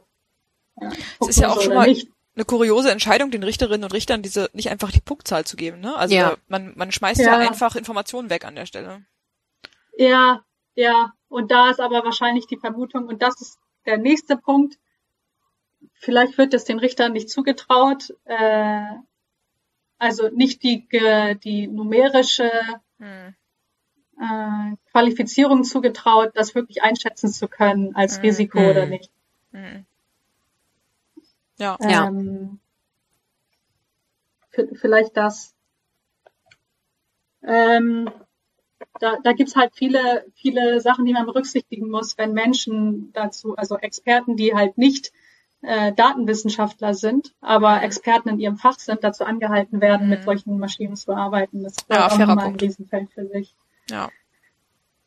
Ähm, also die, die, die Forscher haben halt diese Punktzahl und die können dann gucken, diejenigen Leute, die eine Punktzahl haben, äh, die als hochriskant eingestuft werden, aber nur ganz knapp über dem Cut-off sind. Mhm. Und vergleichen das dann mit Leuten, die eine Punktzahl haben, die ganz knapp unterhalb des Cut-offs sind von hochriskant. Also das heißt, die haben ein Regression Discontinuity Design und die gucken sich genau die Daten an, an diesem Cutoff an und stellen dann mhm. fest, dass die Wahrscheinlichkeit, dass jemand inhaftiert wird und auch die Länge des Strafmaßes äh, signifikant höher ist für die Leute, die knapp über diesem Cutoff sind. Und das verwenden sie als Beweis dafür, um zu zeigen, dass eben diese Risikoprognosen selber auch das Outcome beeinflussen können, was wir dann tatsächlich in den Daten beobachten. Also in diesem Fall ist das Schätzen von Risiko, wenn das Tool verwendet wird für die Entscheidungen, eben kein Regenschirm, wie wir das anfangs gesagt haben, dass, hm. dass dieses Entscheidungsproblem, äh, dass, dass dieses Tool selber eben auch einen Einfluss haben kann auf das, was wir in den Daten beobachten. Und das hat auch. Ähm, das habe ich jetzt aber ehrlich gesagt. Das, sorry, das ja. war, ich habe es noch nicht ganz verstanden, weil ähm, genau, weil also, weil ich würde jetzt denken, zeigt das nicht einfach, dass das Tool in Anführungszeichen gut programmiert ist. Also ich habe es jetzt, ich habe, was ich jetzt verstanden habe, war, aber das, das musst du, glaube ich, korrigieren, äh, dass es, dass es einschätzt, ähm, genau, also dass, dass du die Personen nahe des Cut-Offs vergleichst und die so, sind ja eigentlich fast identisch, bis mhm. auf eben so ein paar Eigenschaften, die eben dafür sorgen, dass sie links oder rechts vom Cut-Off sind. Mhm. Und anscheinend heißt es doch dann nur, dass der Cut-Off gut gewählt ist, oder nicht? Also so hätte ich das jetzt äh, interpretiert, dass die, die ho als Hochrisiko eingestuft sind, tatsächlich auch Hochrisiko naja, sind. Also die nicht? Richter, die so. sehen, die sehen diese Risikoeinschätzung und basierend darauf treffen sie eine Entscheidung, ob sie diese Person inhaftieren oder nicht. Also ob sie okay. diese Person äh, gegen, da geht's halt speziell um Entscheidungen, ob die Leute gegen Kaution? Äh, gegen Kaution freigelassen werden mhm. oder nicht. Also es geht um ähm, Bewährungsentscheidungen. Also, okay, okay aber dann, ah, dann, dann versteh's. Dann ist der Befund, dass die Richter dem Algorithmus folgen. Also nicht Algorithmus, sondern der Risikoprognose des Algorithmus. Genau. Ne? Ja. Genau. Ja. Zumindest äh, am Anfang, äh, am Anfang des Szenarios, was Sie sich da angucken, mhm. finden okay. Sie, dass da ein starker Zusammenhang zwischen Cut-off also den, den ähm, Empfehlungen des äh, Risikoprognose-Tools und das mit den Richtern stattfinden. Mhm. Okay, ja. Und dann wollen Sie jetzt aber wissen, ähm, hat die Einführung dieses Prognosetools, was ja offensichtlich richterliche Entscheidungen beeinflusst, tatsächlich dazu geführt, dass insgesamt die Rückfallquoten, also vielleicht die Kriminalität gesunken ist. Und dafür verwenden mhm. Sie einen Differenzen-in-Differenzen-Ansatz. Also ganz kurz oder nicht ganz kurz. Und ich habe auch keine Zeit, ähm, äh, das zu kritisieren. Aber Sie haben zwei Gruppen.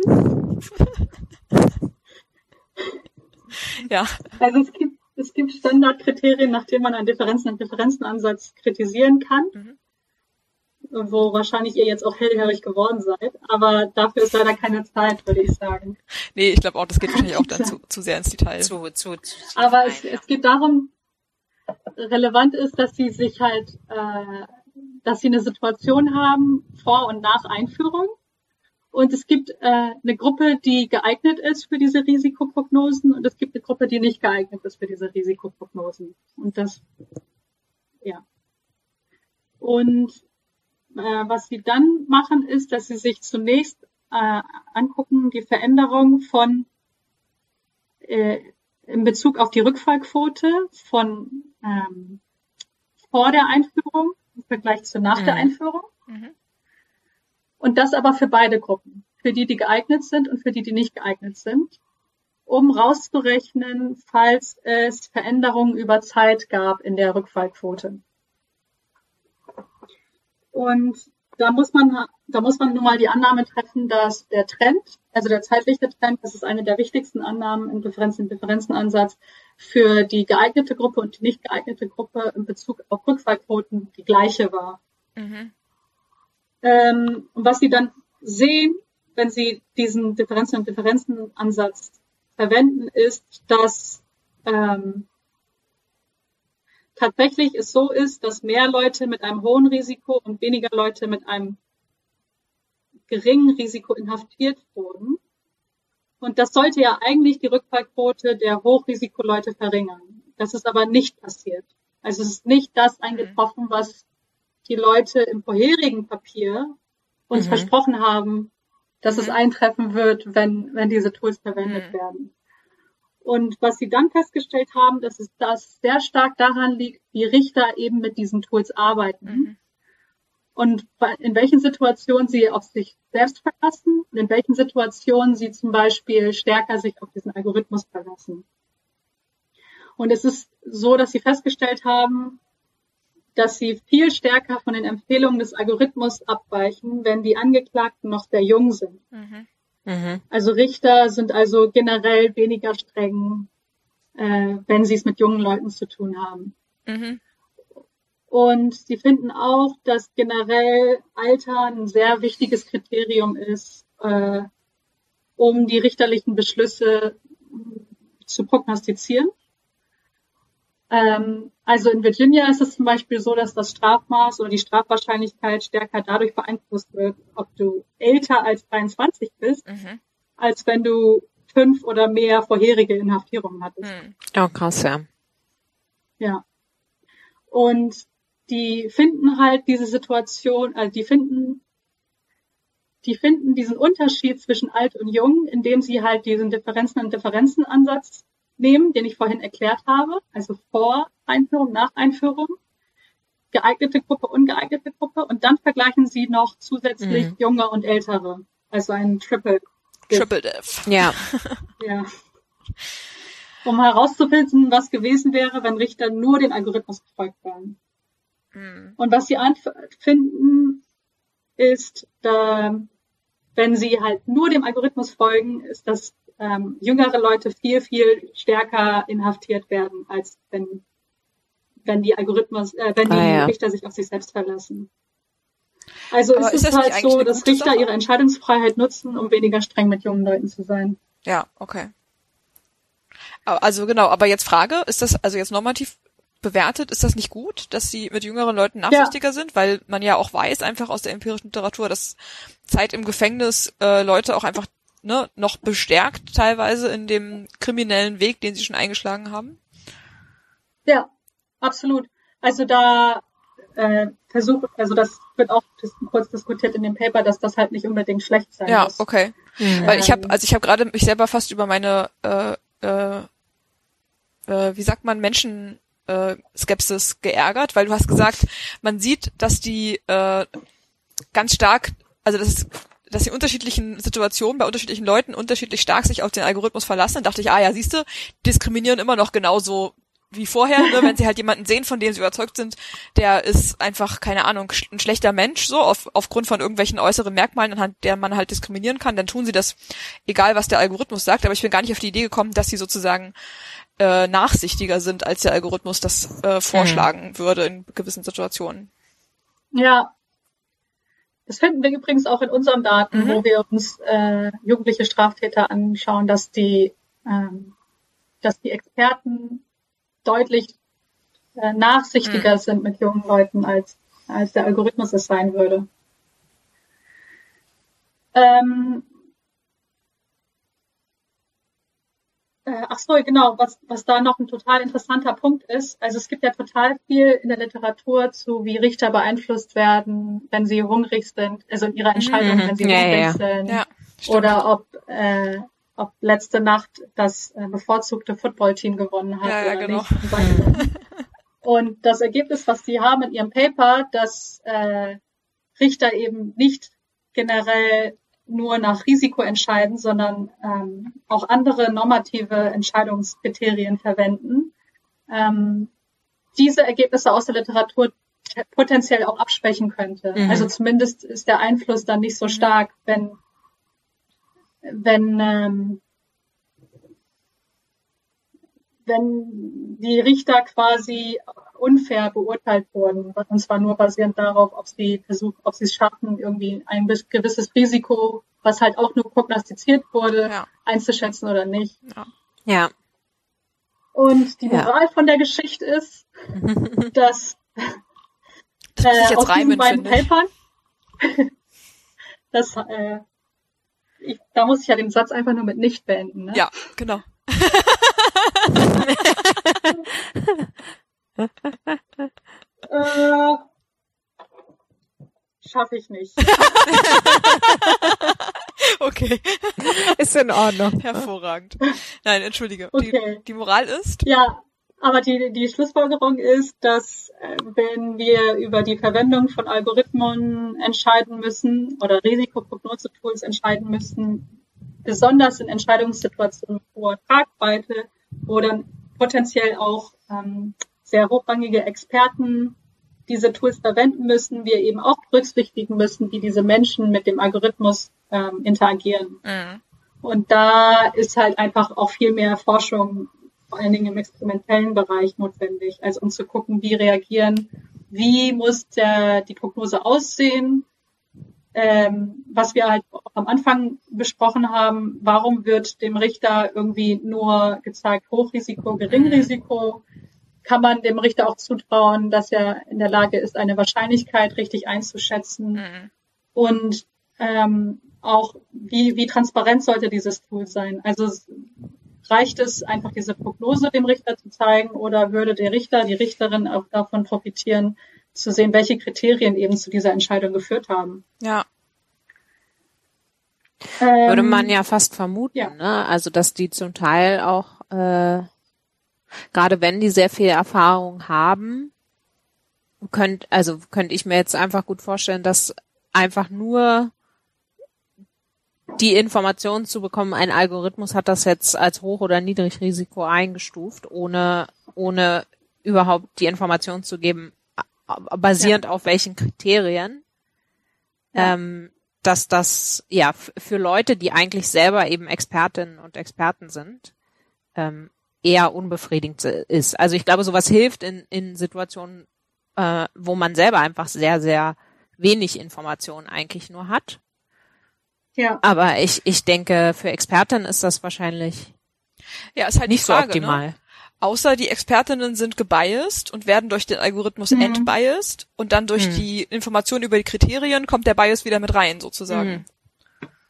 Das, also das finde ich Ja. wirklich eine spannende Frage, die ich auf jeden Fall sehr gerne experimentell irgendwo gelöst sehen würde. ja, auf jeden Fall.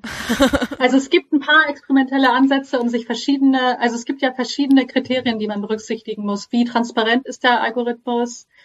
Äh, Mhm. Wie viel der Kriterien? Wie genau ist der Algorithmus?